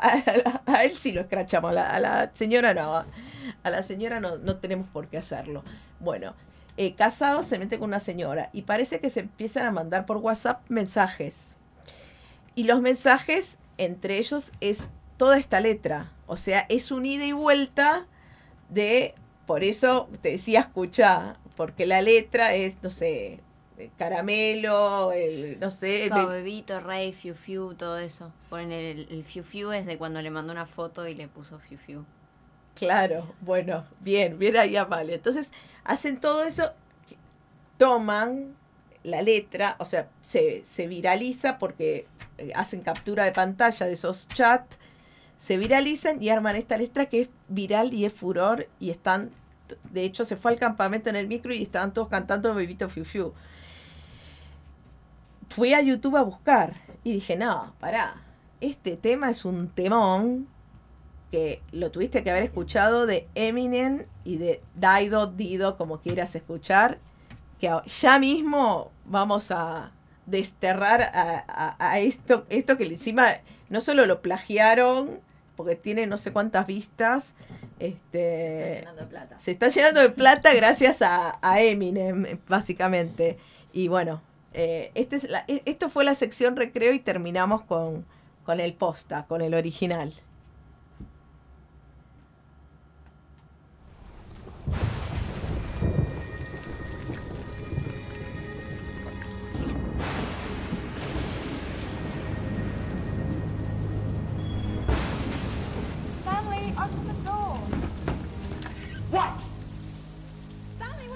To yourself?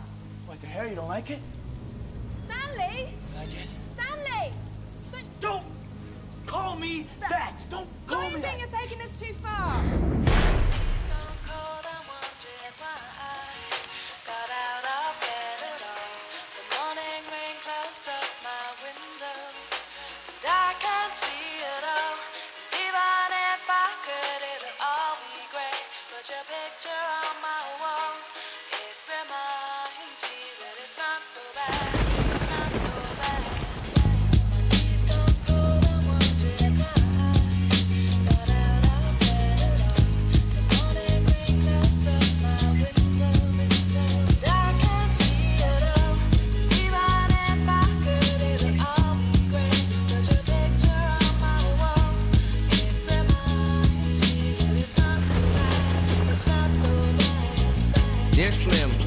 But you still ain't calling. I left my cell, my pager, and my home phone at the bottom.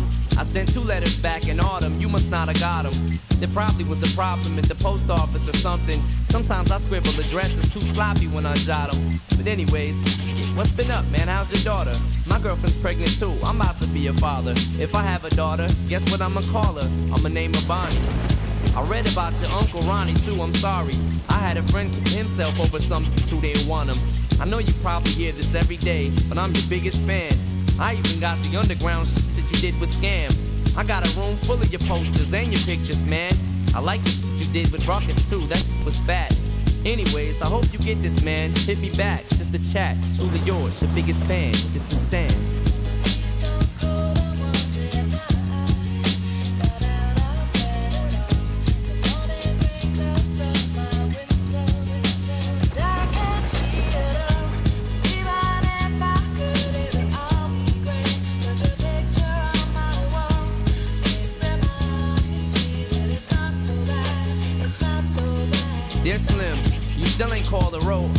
Have a chance. I ain't mad. I just think it's stuff you don't answer fans.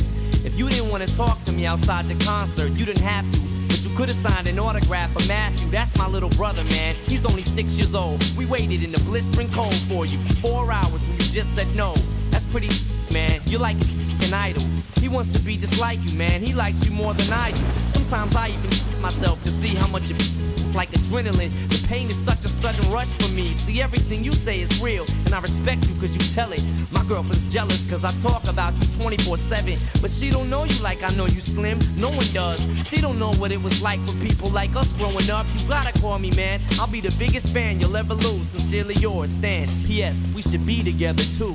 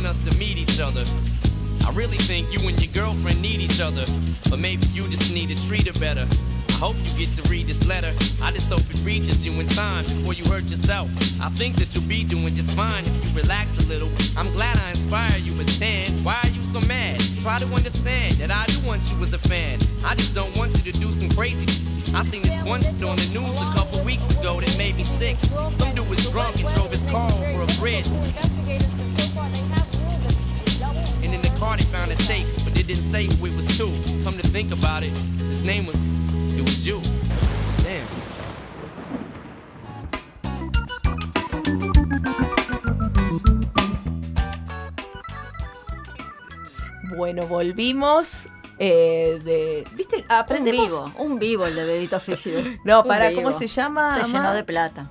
El, el, hom- el que. Ah, Bad Bunny lo cantó en su vivo. y no, pero el otro, el, el que, el que la vio. El, El que, que la hizo. El que, Tito Sil- Tito Silva o algo así.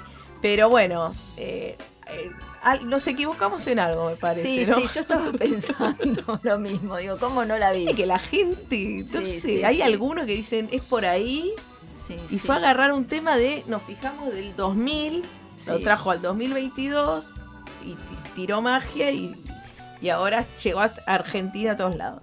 Pero bueno, acá estamos. Bueno, Anita, ahora sí. Este, voy. En esta última parte del, del programa nos falta un poquito, pero igual, antes que nada agradecerles que hayan venido las dos, hacerme el aguante. No, es al revés. Gracias a vos por darnos el espacio para, para venir. Estar para invitadas cuando quieran. Eh, estaría buenísimo que puedan hacer un programa acá sobre, sobre lo que tengan ganas, porque siempre está abierta la posibilidad, este, este espacio que tan generosamente nos abren los, los compañeros y las compañeras de, de la radio La Chicata y del Bachi Popular. Wow. El Gleiser, y me parece que todos aprendemos. A mí, yo cada programa ah, me llevo algo, digamos. Aprendo igual y dice, sí, sí, Sí. eso es lo más. Y además, Wally, que es lo que vos decías, ¿viste? Hay, hay, hay operadores donde te ponen una cara este, que la están pasando para el traste y tocan el botón así y nada. Igual Sí, y le pone le todo el pone tiempo. Y. Mati también. Mati, Mm. Mati te trae el tecito, pobre Wally ahora no puede. Te trae el tecito. A Sofi la trata Mirá. entre algodones. sí. Y hace de community manager también. También. su- no, son multifunción. La verdad que son unos genios.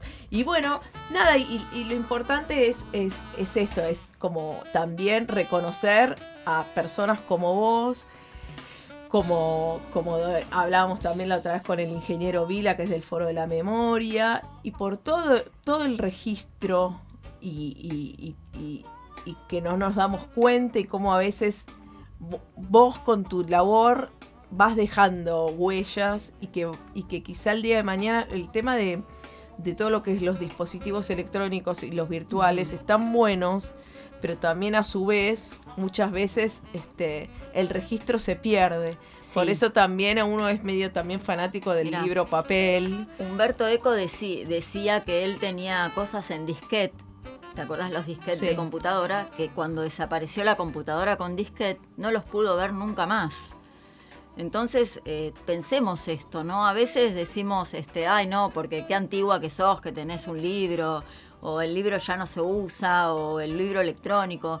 Pero eh, si, si se cambian los dispositivos tecnológicos, los, los soportes tecnológicos, eh, después nos vamos, bueno, ¿qué pasa con los CDs? Ahora las computadoras no, te leen- no vienen para leer. CDs. No, yo creo que lo- también lo más, eh, lo más flashero es lo de, primero lo de los dispositivos. Yo un montón de veces con los, este, los discos extraíbles se te rompe un poquitito internamente y, y chau, perdiste todo más. lo de ahí. Siempre tenés que tener como otro backup.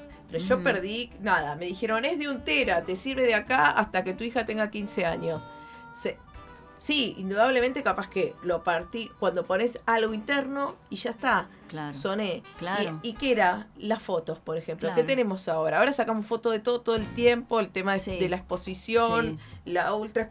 Pero que no lo revelas ni de casualidad. Claro, bueno, eso es lo que yo digo. Viste que encontrar una foto de principio del siglo pasado, o sea, del siglo XX, de 1910, 20, de una familia, es muy difícil, porque era algo muy exclusivo poderse sacar una Claro. foto, se iba a la casa del fotógrafo, se sacaba en el momento que pasaba algún acontecimiento. Y yo tengo la teoría, desde mi humilde lugar, que eh, va a pasar lo mismo en el futuro. Va a haber pocas fotos de esta época. Dentro Pues, de un vos, siglo. Qué cíclico. Acá hay, hay alguien importante que nos está preguntando quién está con vos. Ah, y entonces mirá. le estoy mandando la foto mientras hablo con vos. Este, Este, eh, qué, qué interesante. Yo esa creo que va a pasar eso, porque por ejemplo, yo ahora saco todas las fotos en el celular. Se me rompe el celular o lo pierdo o no lo puedo leer porque no hay dispositivo para leerlo el día de mañana y, y dentro de, no sé, de, de mis nietos, si es que tengo nietos o, o mis futuras generaciones, no van a ver fotos de mi hija porque están todas en el celular. Claro. Eh, tampoco va a haber fotos para los historiadores, porque solo las fotos que va a haber son las fotos que están con suerte sacando los diarios, porque también tienen archivo digital. Sí, No es sí. para ser apocalíptico, pero No, no, pero es para es tener. para hacer lecturas de lo que estamos viviendo, de, ¿no? y Tal de un registro. Mira, nosotros en la, en la biblioteca Eh, eh, yo estoy en un sector que son los libros más antiguos, digamos, de la educación argentina, ¿no? Entonces, eh, ¿qué pasa? Hay un sector que es para investigadores. Yo ahí me di cuenta qué es lo más importante de los libros. No es tanto el libro, sino las anotaciones que los que lo, no, en este caso, por ejemplo, está mismo esto es contemporáneo, pero está el- los que fue Tedesco, Puy Gross, eh, eh, Marta Breslaski, bueno, un montón, una serie de, de- de- de educadores. donde ellos lo, lo escrito, y eh, obviamente hay libros hasta de, del 1500 acá, pero eh, era las anotaciones que hacía, Claro, porque el investigador claro. lo que hace es la interpretación y la mirada que el educador tenía sobre esa lectura. Claro. Y eso en, en los formatos de los libros electrónicos no existe. O sea, claro, no está. No, no está. Entonces, esa parte rica de, de- se, pierde, ¿no? Bueno, Sí. no es para ponernos nostálgica. No, no, sino, pero es para, como yo digo, pensar distintas este, situaciones de la actualidad, ¿no? Porque estamos hablando del pasado, pero como vos decís, cíclico en la actualidad. ¿Qué va a pasar en el futuro con todas estas fotos que tenemos en los celulares y que nunca Claro, o quizá papel? existe, también es esto, son, son, eh, son eh, o trabajos o que se va mutando y son dispositivos que no Sí, existían, digamos, claro. no sabemos lo que va a venir, Claro. o por lo menos nosotras, pero lo que yo te puedo decir desde mi testimonio, mi caso testigo, es que hay un montón de imágenes y de fotos que yo perdí por no tener la gimnasia de mandarlo a revelar. Claro. Claro. Y, y que hay un- Pasa que también es caro, por esto lo- también hacía el paralelismo con 1900. Claro. Es caro ahora revelar las fotos. Pero bueno, alguna, o, o no sé, buscar otra forma Sí, de que, de que sí. se conserven. Hablando antes, vos hablabas de educación, yo que este, estoy en el Ministerio de Educación y me ocupo también de, de la parte del patrimonio histórico de las escuelas, hay escuelas que conservan diapositivas en vidrio. Son diapositivas de la década del 40, 50, 60, eh, antecedentes de las del 70 que veíamos en los eh, hogares. Estoy viendo Eh, que esa persona importante te manda un gran abrazo. Bueno, decirle que, que- No, no voy a Sí, seguir sí, porque se te estoy entrevistando. muchos, muchos se acuerdan después cuando me ven. Sí, la verdad que este, yo lo aprecio mucho, lo aprecio mucho y este, siempre bueno. cuento la misma anécdota. Fue el único que pasaba y nos decía feliz día del trabajo. Este, porque no es común que, que- que tengan ese acercamiento estas, estas personas con, con los trabajadores, digamos. Bueno, escúchame, Anita, contame un poco Bueno, de primero eh, yo- los libros tuyos. Bueno. O sea, vos escribiste libros. Sí, escribí dos libros, que uno se llama Pompeya, Sur y Después, y el otro Pompeya, de la Pampa al barrio de Tango. ¿Cuál, cuál surgió primero? Primero es Pompeya de la, barri- de la Pampa al barrio de Tango. ¿Por qué de la Pampa al barrio de Tango? Porque, por un lado, Pompeya, cuando, an- cuando se creó, hacia 1900, era la Pampa para todo el resto de la ciudad. Viste que había un centro y un suburbio. Nosotros este, en Pompeya pertenecíamos al suburbio, la Pampa. Y después un día, viendo una película de Homero Mansi, eh, de guion de Homero Mansi, porque Homero Mansi, que es este, para mí como nuestro prócer eh, del barrio de Pompeya, que eh, le escucho que en la película dicen, se rematan tierras en Pompeya, este, va, ¿no? en La Pampa, dice uno de los personajes de la película, eso es La Pampa. Y otra anécdota que confluye es que me, me contaron, este, eh, o lo leí en realidad en el libro de Rabanal, que contaba que Borges traía a sus amigos a Pompeya a ver la Pampa. Aquí empieza la Pampa, dicen que le decía. Vaya a saber, pero bueno, la, anécdota popular cuenta esa, esa historia. Así que por eso es de La Pampa al barrio de Tango. El barrio de Tango es la letra de Homero Mansi, eh, que es el poeta que escribió para más conocido, este, contarles que es el que escribió el Tango Sur. Eh, y Barrio de Tango es otro de los tangos de Homero Mansi, donde nombra el barrio de Pompeya. Barrio de Tango, Luna y Misterio. Eh, después, este, Homero Mansi, bueno, fue el poeta que vivió en nuestro barrio, era un santiagueño que vino pupilo eh, a la escuela pupila como... ¿No era de Añatuya? Claro. Porque yo fui a Añatuya y Lo está la y, y está- no, Claro, y lo, lo primero que vi es la casa. Claro. ¿no? Visitamos la casa eh, ahí en, sí, en Aña- y, está sí. muy de- abandonada. Que él decía, es aña mía. Ah, No. Y otra cosa Ay, que decía. igual, y está poniendo de fondo. Gracias. Qué grande. ¿Viste? Así no- somos. no se Pasamos lo de. pedimos, eso, no te lo pedimos, está lo pedimos, todo. sí. Pasamos de Flema a Eminem, al Al Fifiu tango, y al el sur. tango. ¿Qué más? Este, entonces, eh, Homero Mansi, bueno, eh, antes que, que- que hablábamos un poco de este compromiso social, Hmm. él decía, yo no escribo, eh, no soy un hombre de letras, yo escribo letras para los hombres. Mirá, jugaba mucho con el tema de las palabras. Claro, sí era un genio. Bueno, José Govelo, que era un historiador del tango, muy, muy este, miembro de la Academia del Tango, miembro de la Academia del Lunfardo, un historiador, eh, también me decía, él se parece a Borges más que, más que a ningún otro poeta. Y si lo lees, tiene las, este, metáforas, la, eh, la poesía muy parecida a Borges, eh, más que a otro poeta, que es de la misma mm, de la misma escuela, digamos, de Cátulo Castillo, de González Castillo, que bueno, tienen nombres acá las calles de Parque Patricios, ¿no? De Cátulo, Sí. de- claro. O sea, estamos hermanados, como yo digo. Tal cual. Y bueno, ¿y todo eso lo contás en el libro Claro. o, o, o cómo Sí. contás Hay- el origen? ¿Cómo... Claro, cuento un poco el origen del barrio de Pompeya, eh, lo que tiene que ver con su formación, que es la iglesia de Nueva Pompeya, cuando se coloca la piedra fundamental, la- eh, ahí adquiere el nombre. Era un desierto, pero se levantó una iglesia que es, la verdad que desde el punto de vista mm, arquitectónica es, eh, arquitectónico es maravillosa, si la quieren conocer. Más allá de la religión, es, eh, es, eh, es hermosa como edificio. Que está en Avenida Sáenz. Avenida Sáenz y Esquiú. Y Esquiú. Sí. Claro. Eh, es, es muy también es emblemática. Sí, la calle la calle ¿eh? Esquiú. Tiene historia. Sí, sí, sí, Esquiú y bueno, Sáenz es, es, es- es el corazón de- Sí. del barrio, es como el centro del barrio de, de Pompeya. Y mm, sí, y bueno, tenemos todo ahí cerquita como para el que quiere visitar, porque está la iglesia, el puente Alsina, tenemos una calecita en la Plaza Traful que tiene más de 100 años. Sí, que tiene y, tiene, bajo- y tiene más onda de Sí. mucho más onda que la de Parque Mucha más onda En eso punto a favor para Sí. ustedes porque Sí, sí, ustedes sí. y nosotras. Sí. porque la de Parque Patricios es tremenda. No, no, Saquen a ese señor, por favor, porque todo el mundo se queja Ay, de la no, poca paciencia y la poca onda que tiene el señor acá para de la calecita de Parque. Patricios. No, No, no, no. Denuncia. Porque vas con buena onda relajada Claro, y terminás peleándote. calecita, claro, terminás como tensa y, y mal. No, qué feo. Horrible, horrible. No sé cómo será el. el- No, tienen eh, muy buena onda. No, no, el- no, ellos son divinos, pero Sí. la gestión de las calecitas. Ah. Volviendo. Volviendo. bueno, la calecita igual es una calecita hermosa que tiene eh, bajo relieves en madera de los cuentos infantiles, o sea, está conservada como entonces. Pero yo quiero saber algo. Sí.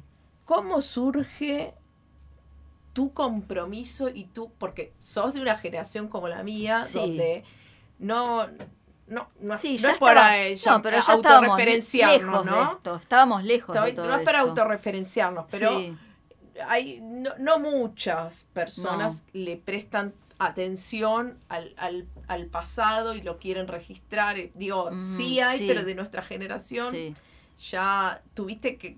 ¿qué, qué fue lo que a vos Mirá. te, te marcó como para decir, eh, me quiero empezar a bucear, a saber la historia, co- eh, un poco más eh, Mira, saber yo- sobre vos y tu origen? Yo siempre digo que toda historia parte de la actualidad. Vos te empezás a cuestionar por la historia de algo cuando hay algo en la realidad que te llama la atención o te o te mm, o te, lo, o te cuestionás también esa realidad. Entonces eh, yo empecé preguntándome por qué Pompeya era así como era.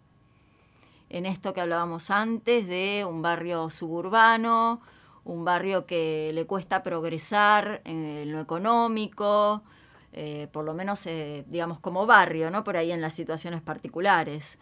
Eh, ¿Por qué no tiene los servicios que tienen otros barrios? en Desde la observación, Desde la observación. Casi- observar. Casi eso y casi una pregunta, este, te decía, mm, eh, de hondo contenido humano. ¿Por qué? Porque yo me preguntaba, Eh, ¿y, por qué? ¿Y por qué estoy acá en Pompeya? Eh, ¿y, por qué, ¿Y por qué la gente quiere tanto a Pompeya? Porque los vecinos tienen esto, esta pertenencia. Eh, ¿Y por qué en mi cuadra hay uno, una persona de- que es descendiente de cada nacionalidad? Uno, un descendiente polaco, un descendiente de turco, un descendiente de gallego, un descendiente de italiano, en una misma cuadra. Eh, y bueno, todas esas, esas observaciones empezaron a decir, bueno, yo me, me voy a ocupar de, de, de ver de qué, profundizar qué onda esa, Pompeya, ¿por es qué? hasta filosófico el tema de las exacto. preguntas y preguntarse Claro, era un poco la pregunta filosófica de, Sí, de- sí, claro. de dónde estoy, por qué, bueno, este y profundizar en, en- empezar en la a, a búsqueda de las buscar eso. respuestas. Sí, y ver eh, obras como el Puente Alsina, como, como la iglesia.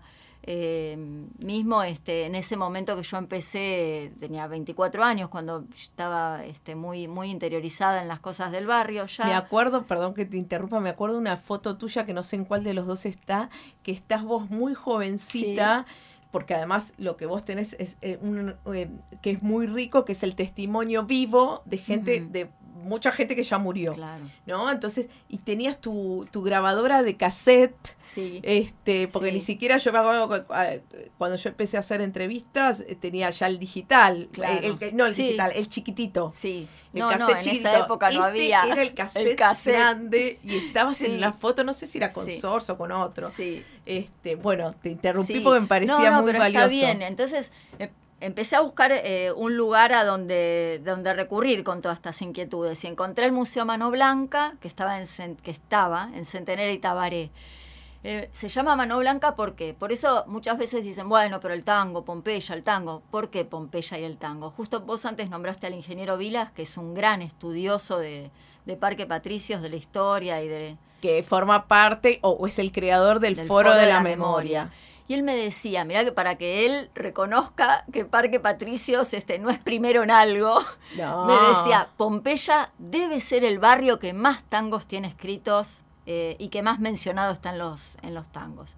Y creo que sí, y creo que sí porque yo estuve investigando, busqué eh, poesías, tangos. ¿Y esa época cuál habrá sido la época de, digamos, y fue que- entre principio del siglo pasado hasta bastante entrado el siglo, hasta, el- hasta el auge del tango. Y eh, también, eh, bastante recientemente, encontré tangos nuevos sobre Pompeya. Ah, mira. Me, ¿Pero me- habrá sido desde la vivencia o habrá sido desde el, el tomar los que ya estaban? No, mira, eh, es- confluye un poco todo, porque Claro. nada sale de, de- de espon- de la generación espontánea, todo tiene que ver con, con un recorrido histórico. Pero hace un tiempo eh, conocí a Alejandro Schwarman, que escribió un tango que se llama Para Diego Pompeya era París. Ah, mira. Entonces lo empiezo a buscar, Alejandro. ¿Dónde está Alejandro? Y Alejandro era un letrista de tangos que me dice, le digo, pero ¿por qué Pompeya? Vos sos de Pompeya. conoces-". No, no, nada que ver. Y me cuenta la siguiente anécdota. Me dice, mira, yo un día estaba mirando el programa de Susana Jiménez y lo escuchó a Diego decir que Pompeya era París. ¿En qué circunstancias? Susana le dice, bueno, contame tu historia, eh, qué divino, qué hermoso, Fiorito, esto de romantizar, ¿viste? Sí, sí, Fiorito. sí, sí, Qué claro, hermoso, ella- Fiorito, ella- ah, jaja, Fiorito. Sí, sí, Susana, yo vivía en Fiorito, imagínate. Eh, cruzaba el puente Alsina y nos íbamos a pasear a Pompeya. Y Susana le dice, con toda la cara de... Sí, sí, como es ella. Bueno, sí, que sí. podía poner... Con toda la impunidad que la Esa que la caracteriza. caracteriza. ¿Pompeya? Y Diego le dice, sí, Susana, para mí Pompeya era París. bueno, ¿qué más queremos que, este, que Diego no, nos contara? eh, Ahora, mirá vos, parece que, esto es una competencia, no, no, nada más lejos que eso, pero fíjate que vos me decías, en una época que me contabas que para vos venir a las galerías La Rioja de Parque Patricios era el centro. era como ir a Santa Fe y Callao. Claro, era el centro. Y, y, este y, te- y se venían a ver ahí que estaba Claro, sí, la sí. Mari que vendía los la- el, el local La Mari que vendía Versace original y no- nos, que, nos queríamos morir. Claro, pero sí, no es que te quiera traer para Parque no, Patricios, no, pero, pero, Parque eh, Patricios. Bueno, igual te puedo, con, te puedo este, eh, decir otras Wally, cosas. quiero que No que nos vamos a pasar unos 10 minutitos, No. puede ser. Mira, No pobre te- Wally. Es un santo. Perdón. No te quiero echar en cara, pero el club adorado de tus sueños Sí. nació en Pompeya. Lo sé. Lo sabés. Lo bueno, sé. bueno. Así que Lo en la sé. calle Ventana eh, y Sáenz este, nació el club Huracán, que el primer escudito que imprimieron eh, no tenían más plata y se lo hicieron sin la H, o sea, dice Huracán sin la H. Pero bueno, eh, es así. ¿Y hay- hablas de algo de acá del globo? ¿En alguno Eh, de un estos? poquito, un Un poquito, sí poquito. cuento que nació en Pompeya, hablo de algunas otras instituciones, pero también que te quería contar algo importante que antes hablábamos, bueno, cómo surgió todo esto. Eh, en esto que vos hablabas también de los libros, de, la- de las escrituras que dejaron los, los- le- la gente eh, pensante en los costados de, de las márgenes de los libros, las notas que tomaron y que quedaron ahí que se pueden estudiar. Eh, esto que tiene que ver con el legado, el legado de abrir las puertas hacia las generaciones futuras y presentes que se quieren sumar en las instituciones de los barrios. Porque ¿qué pasó en Pompeya? La gente mayor que formaba parte de las instituciones eh, se fue muriendo Claro. por ley lógica de la vida. Y eh, no, no dejaron un legado, no, no abrieron sus puertas, no, Mm. cuando yo que era joven en aquel momento quería formar parte, había recelo, había este, el pequeño mm, cuidar mi lugarcito y, y no sé, Sí, un quizá cierto venían de una- prestigio social Sí. que da perte- en el barrio, ¿no? Hablamos del barrio, que daba a pertenecer a la institución y bueno, a ver si, si- cuidado con esto. Y así fue que Mano Blanca cerró porque falleció su, director y, y no, se, no está funcionando más.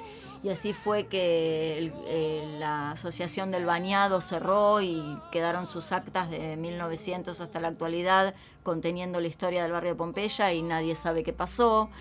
Y entonces lo que yo quería contar ahora es que eh, la gente del Museo y Ateneo de Nueva Pompeya, que es un museo tradicional del barrio de Pompeya, eh, que contaba con un patrimonio, que cuenta con un patrimonio enorme de, de cuadros, pinturas, documentos, objetos de poetas y de testimonios de, de- de escritores y de pintores sobre el barrio de Pompeya. eh, ahora volvió a funcionar porque estuvo Ah, estuvo cerrado. estuvo cerrado claro falleció la, la presidenta que era. Nelly Nistal que fue la creadora además una señora muy muy comprometida con, Mm. con el barrio con la cultura y, y bueno estuvo un tiempo sin funcionar las cosas se deterioran las cosas se olvidan las cosas No, se y- pierden Y además, no solo que se olvidan, sino que es, re- es reemplazado por, como Por- nosotros ahora que tenemos, parecemos, eh, no hay ninguna diferencia con, volviendo a Santa Fe Callao, Claro, digamos, claro. ¿no? Entonces, está Se bien. pierde la identidad. Se pierde, se va perdiendo la identidad. ¿Y vos qué, qué, qué rol tenés ahí en el museo este? qué interesante lo que conozco. Ahora este, me pusieron como vicepresidenta. eh, Bueno, felicitaciones, bueno, Ana. Gracias, gracias. Estamos este, hace poquito. Más que merecido, más que merecido. Bueno, bueno, no sé. Ahí yo cuando me llama Luis, que es el presidente, Luis eh, Chantres, eh, me dice, bueno, te elegimos vicepresidenta, te ponemos de vicepresidenta. Y yo en vez de ponerme contenta, me dice, me- le dije, uff, más trabajo. Y me dice, pero en vez de ponerte pon- contenta, me dice, más trabajo. Le digo, y sí, la verdad. Bueno, pero es parte de tu ADN verdad, también, un- que, que sí, siempre estamos sí. ahí, uff, cuántas cosas, Sí, cuántas cosas. pero pero en realidad ser este, parte.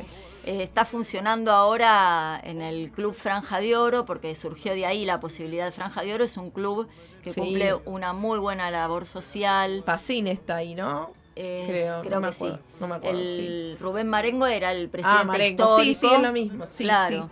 Y, mm, y bueno, ahí este, ellos decidieron, pudieron y están remando para, para ¿Y levantar la sabes por qué es institución. tan importante también? Porque uno dice, bueno, los jóvenes, los jóvenes, pero también uno no le ofrece las Sí, O sea, si exacto. uno no le muestra la oportunidad Claro. de, de- de ver de qué se trata, Claro. ti- tiene que ser alguna friki como nosotras de decir, ¿y por qué? ¿Y por qué? Y meterse. Claro. Pero si no, si no tenés es- e- ese mambo Sí, no de, se de te querer ocurre, saberlo, no, no se, se te ocurre, ocurre. no te enterás. Entonces hay que salir como un poco sucede Claro. con el tema de las bibliotecas y lo que hablamos con el tema de los libros. Uno tiene que salir a, a- a mostrar de qué se claro. trata, para que se puedan saber, las generaciones que, que están puedan Claro, saber. Claro, sí, sí. Este, la idea es esa, por eso este, la letra muerta, como yo digo, no sirve. El, libro, el libro, si no salimos a hablar, a contar, a dar Y que el libro posibilidades. tiene, que tiene todo un sentido y una historia atrás. Porque vos podés mostrar, como decías, un cuadro, pero que haya alguien que le dé todo un contexto y- y- y un, Y un este, sentido, relato y un sentido a lo que estás a lo que está viendo. Eh, nosotros ahora, por ejemplo, ya tenemos como una agendita de actividades. Contanos todo ya y Bueno. me la vas a pasar así la decimos en, acá. Bueno, hay una que es mañana, que en realidad Ah, es de la iglesia de Pompeya, pero eh, es abierta, libre, gratuita y es la oportunidad de ver, de escuchar y ver el Sí. órgano de la iglesia de Pompeya que tiene es el quinto en importancia en toda la ciudad de Buenos Aires y no sé si es Sudamérica. este, así que se puede ir mañana a las ¿Y 4 qué- de la y tarde. Y, y que van a. y- Van a tocar música Mirá clásica, un repertorio, así que puedes ir a las 4 de la tarde. 4 de la tarde. Mañana. En SQ. vas y te sentás ahí en la, en la iglesia, observás, no te vas a cansar de Y mirar además, todo ¿sabes lo que qué? Lo interesante también que va a ser un domingo. Sí. ¿Por qué? Porque días de semana, yo No que ando bastante puede. por ahí, Claro. no, es que- no sé si no, se podría, pero no sé si hay tanta gente del barrio, que es lo que nos pasa a nosotros Claro. ahora de Parque Patricio. La gente, hay mucha gente de paso, mucha gente que va y viene, lo cual eh, está bien mostrar, pero la idea es también llegar al vecino Claro. que vive ahí y que, Claro. se, y que se sienta que la identidad se vaya apropiando de esa identidad. Claro. Así que sí, porque la iglesia más que más que lo religioso y todo siempre fue una una iglesia ligada al pueblo. Y además, si vos me decís que la, la, la piedra. te hacen una, cho- una choriciada, ¿viste? No te lo- No, y tiene que ver No con, la construcción del, de- del espacio, Claro, de, lo que de es la Parque identidad de, y de la identidad del barrio, o sea, A no podés desconocer. Sanchezini, que lo Sí, tenés en el libro, sí. cuando lo entrevistamos, eh, él planteó el rol que tenía el club Huracán en, en En el- su momento y cómo Parque Patricios, como decía el flaco Menotti, eh, Huracán fue una hermosa excusa para hacer un barrio feliz, una cosa así, ¿no? Entonces, porque eh, Huracán, o sea, Parque Patricio se funda o se crea o se construye por Huracán, digamos. O sea, lo, lo nodal lo hizo el, el club y esto es un poco también así, desde la iglesia va- se va surgió el barrio. se va surgiendo. Entonces es, es inevitable decir más allá de lo que uno Sí, crea de de lo que la uno crea o religión. no. Esto No es, es, es historia, digamos. Claro, claro. Así que Y después este tenemos que también están todos invitados el 28 de agosto, es el último chivo que pasa. No, no, pobre Wally. Yo por Wally, más que si no nos quedamos hasta cualquier hora. El pero no. 28 de agosto en el Centro Cultural Adán Buenos Aires, que está en Avenida Perón y la autopista, en el Parque Chacabuco, dentro de Avenida Perón. Eva 1400. Perón. Avenida Eva Perón. Claro, yo decía, Perón, Juan no. Perón está en Corrientes. No, Juan Domingo Perón. la, mm, la Eva Perón. Eva Perón. Sí. Eh, bajo autopista del Parque Chacabuco está el Centro Cultural Adán Buenos Aires Sí. y eh, se van a exponer, van a tener oportunidad de ver después de muchos años Sí. los cuadros del Ateneo y, estu- y estudios, Museo y Ateneo de Estudios Históricos de Nueva Pompeya. Mirá vos. Así que el 28 a las 6 de la tarde se inaugura la muestra. Eh, Bueno, vamos a ir y no solo vamos a ir, sino que lo vamos a pasar acá para Ah, invitar. genial, ¿Eh? genial. Es todo Sí, gratis, sí, ¿no? gratis, obvio, No, sí, increíble. ¿Y tus libros dónde los, los encontramos? Los libros en su momento se editaron una cantidad, ponerle 500 de cada uno. Yo tengo Eh, este. Sí, o- este no sé. Bueno, sí, son- no me acuerdo. Creo que eh, o los dos o este o... Pero son, como son de distribución gratuita y no, mm, digamos, Ah. yo los voy dando. Los voy regalando. Sí, sí, lo los- sé, pero... Así que no, y si los quieren, Pero- bueno, pero alguna pa- eh, persona ¿dónde- que se pero- comunique conmigo. Yo la- ahora les voy a dejar el correo electrónico del museo, que Dale. es Museo y Ateneo de Nueva Pompeya. Una vez que esté el, el audio... gmail.com. Bueno, Así. Una vez que esté el audio y que lo podamos hacer, lo subimos a las redes y ponemos los datos. Ah, dale. ¿Te parece? Sí, sí, Así sí. seguimos. Bueno, ¿cómo la pasaste, Ama? Bien. Bien. Estuvo re bueno, sí. Bueno, qué Muy suerte. interesante. Ay, Ay, muy interesante. Bueno, Bueno, gracias Anita por ayudar. No, gracias a Para mí vos. es una es, es, es una ayuda en el sentido de que uno eh, lo- con buena compañía, con amigas y con, con todo lo que decís siempre es interesante. Eh, nada, celebro, celebro haberte encontrado en el camino de la educación, pero que nos unió ahí. Pero bueno, este y que no sea la última vez. Venite antes de, del, de- del agosto, hacemos Bueno, otra. Dale, sí, ¿Eh? así promocionamos la, Sí, la muestra. Y seguimos hablando de Pompeya y de Parque Patricia. Dale, pero estamos ahí nomás. Bueno, nos vamos con un temita que elegiste vos, un Bueno, poco arriba, un poco dale, rocker. sí, ¿eh? sí, sí, Y porque- que habla de algo. Sí, ¿Qué? de los techos de Pompeya. Ah, sí, ahí vamos. Eh, Hasta el próximo sábado.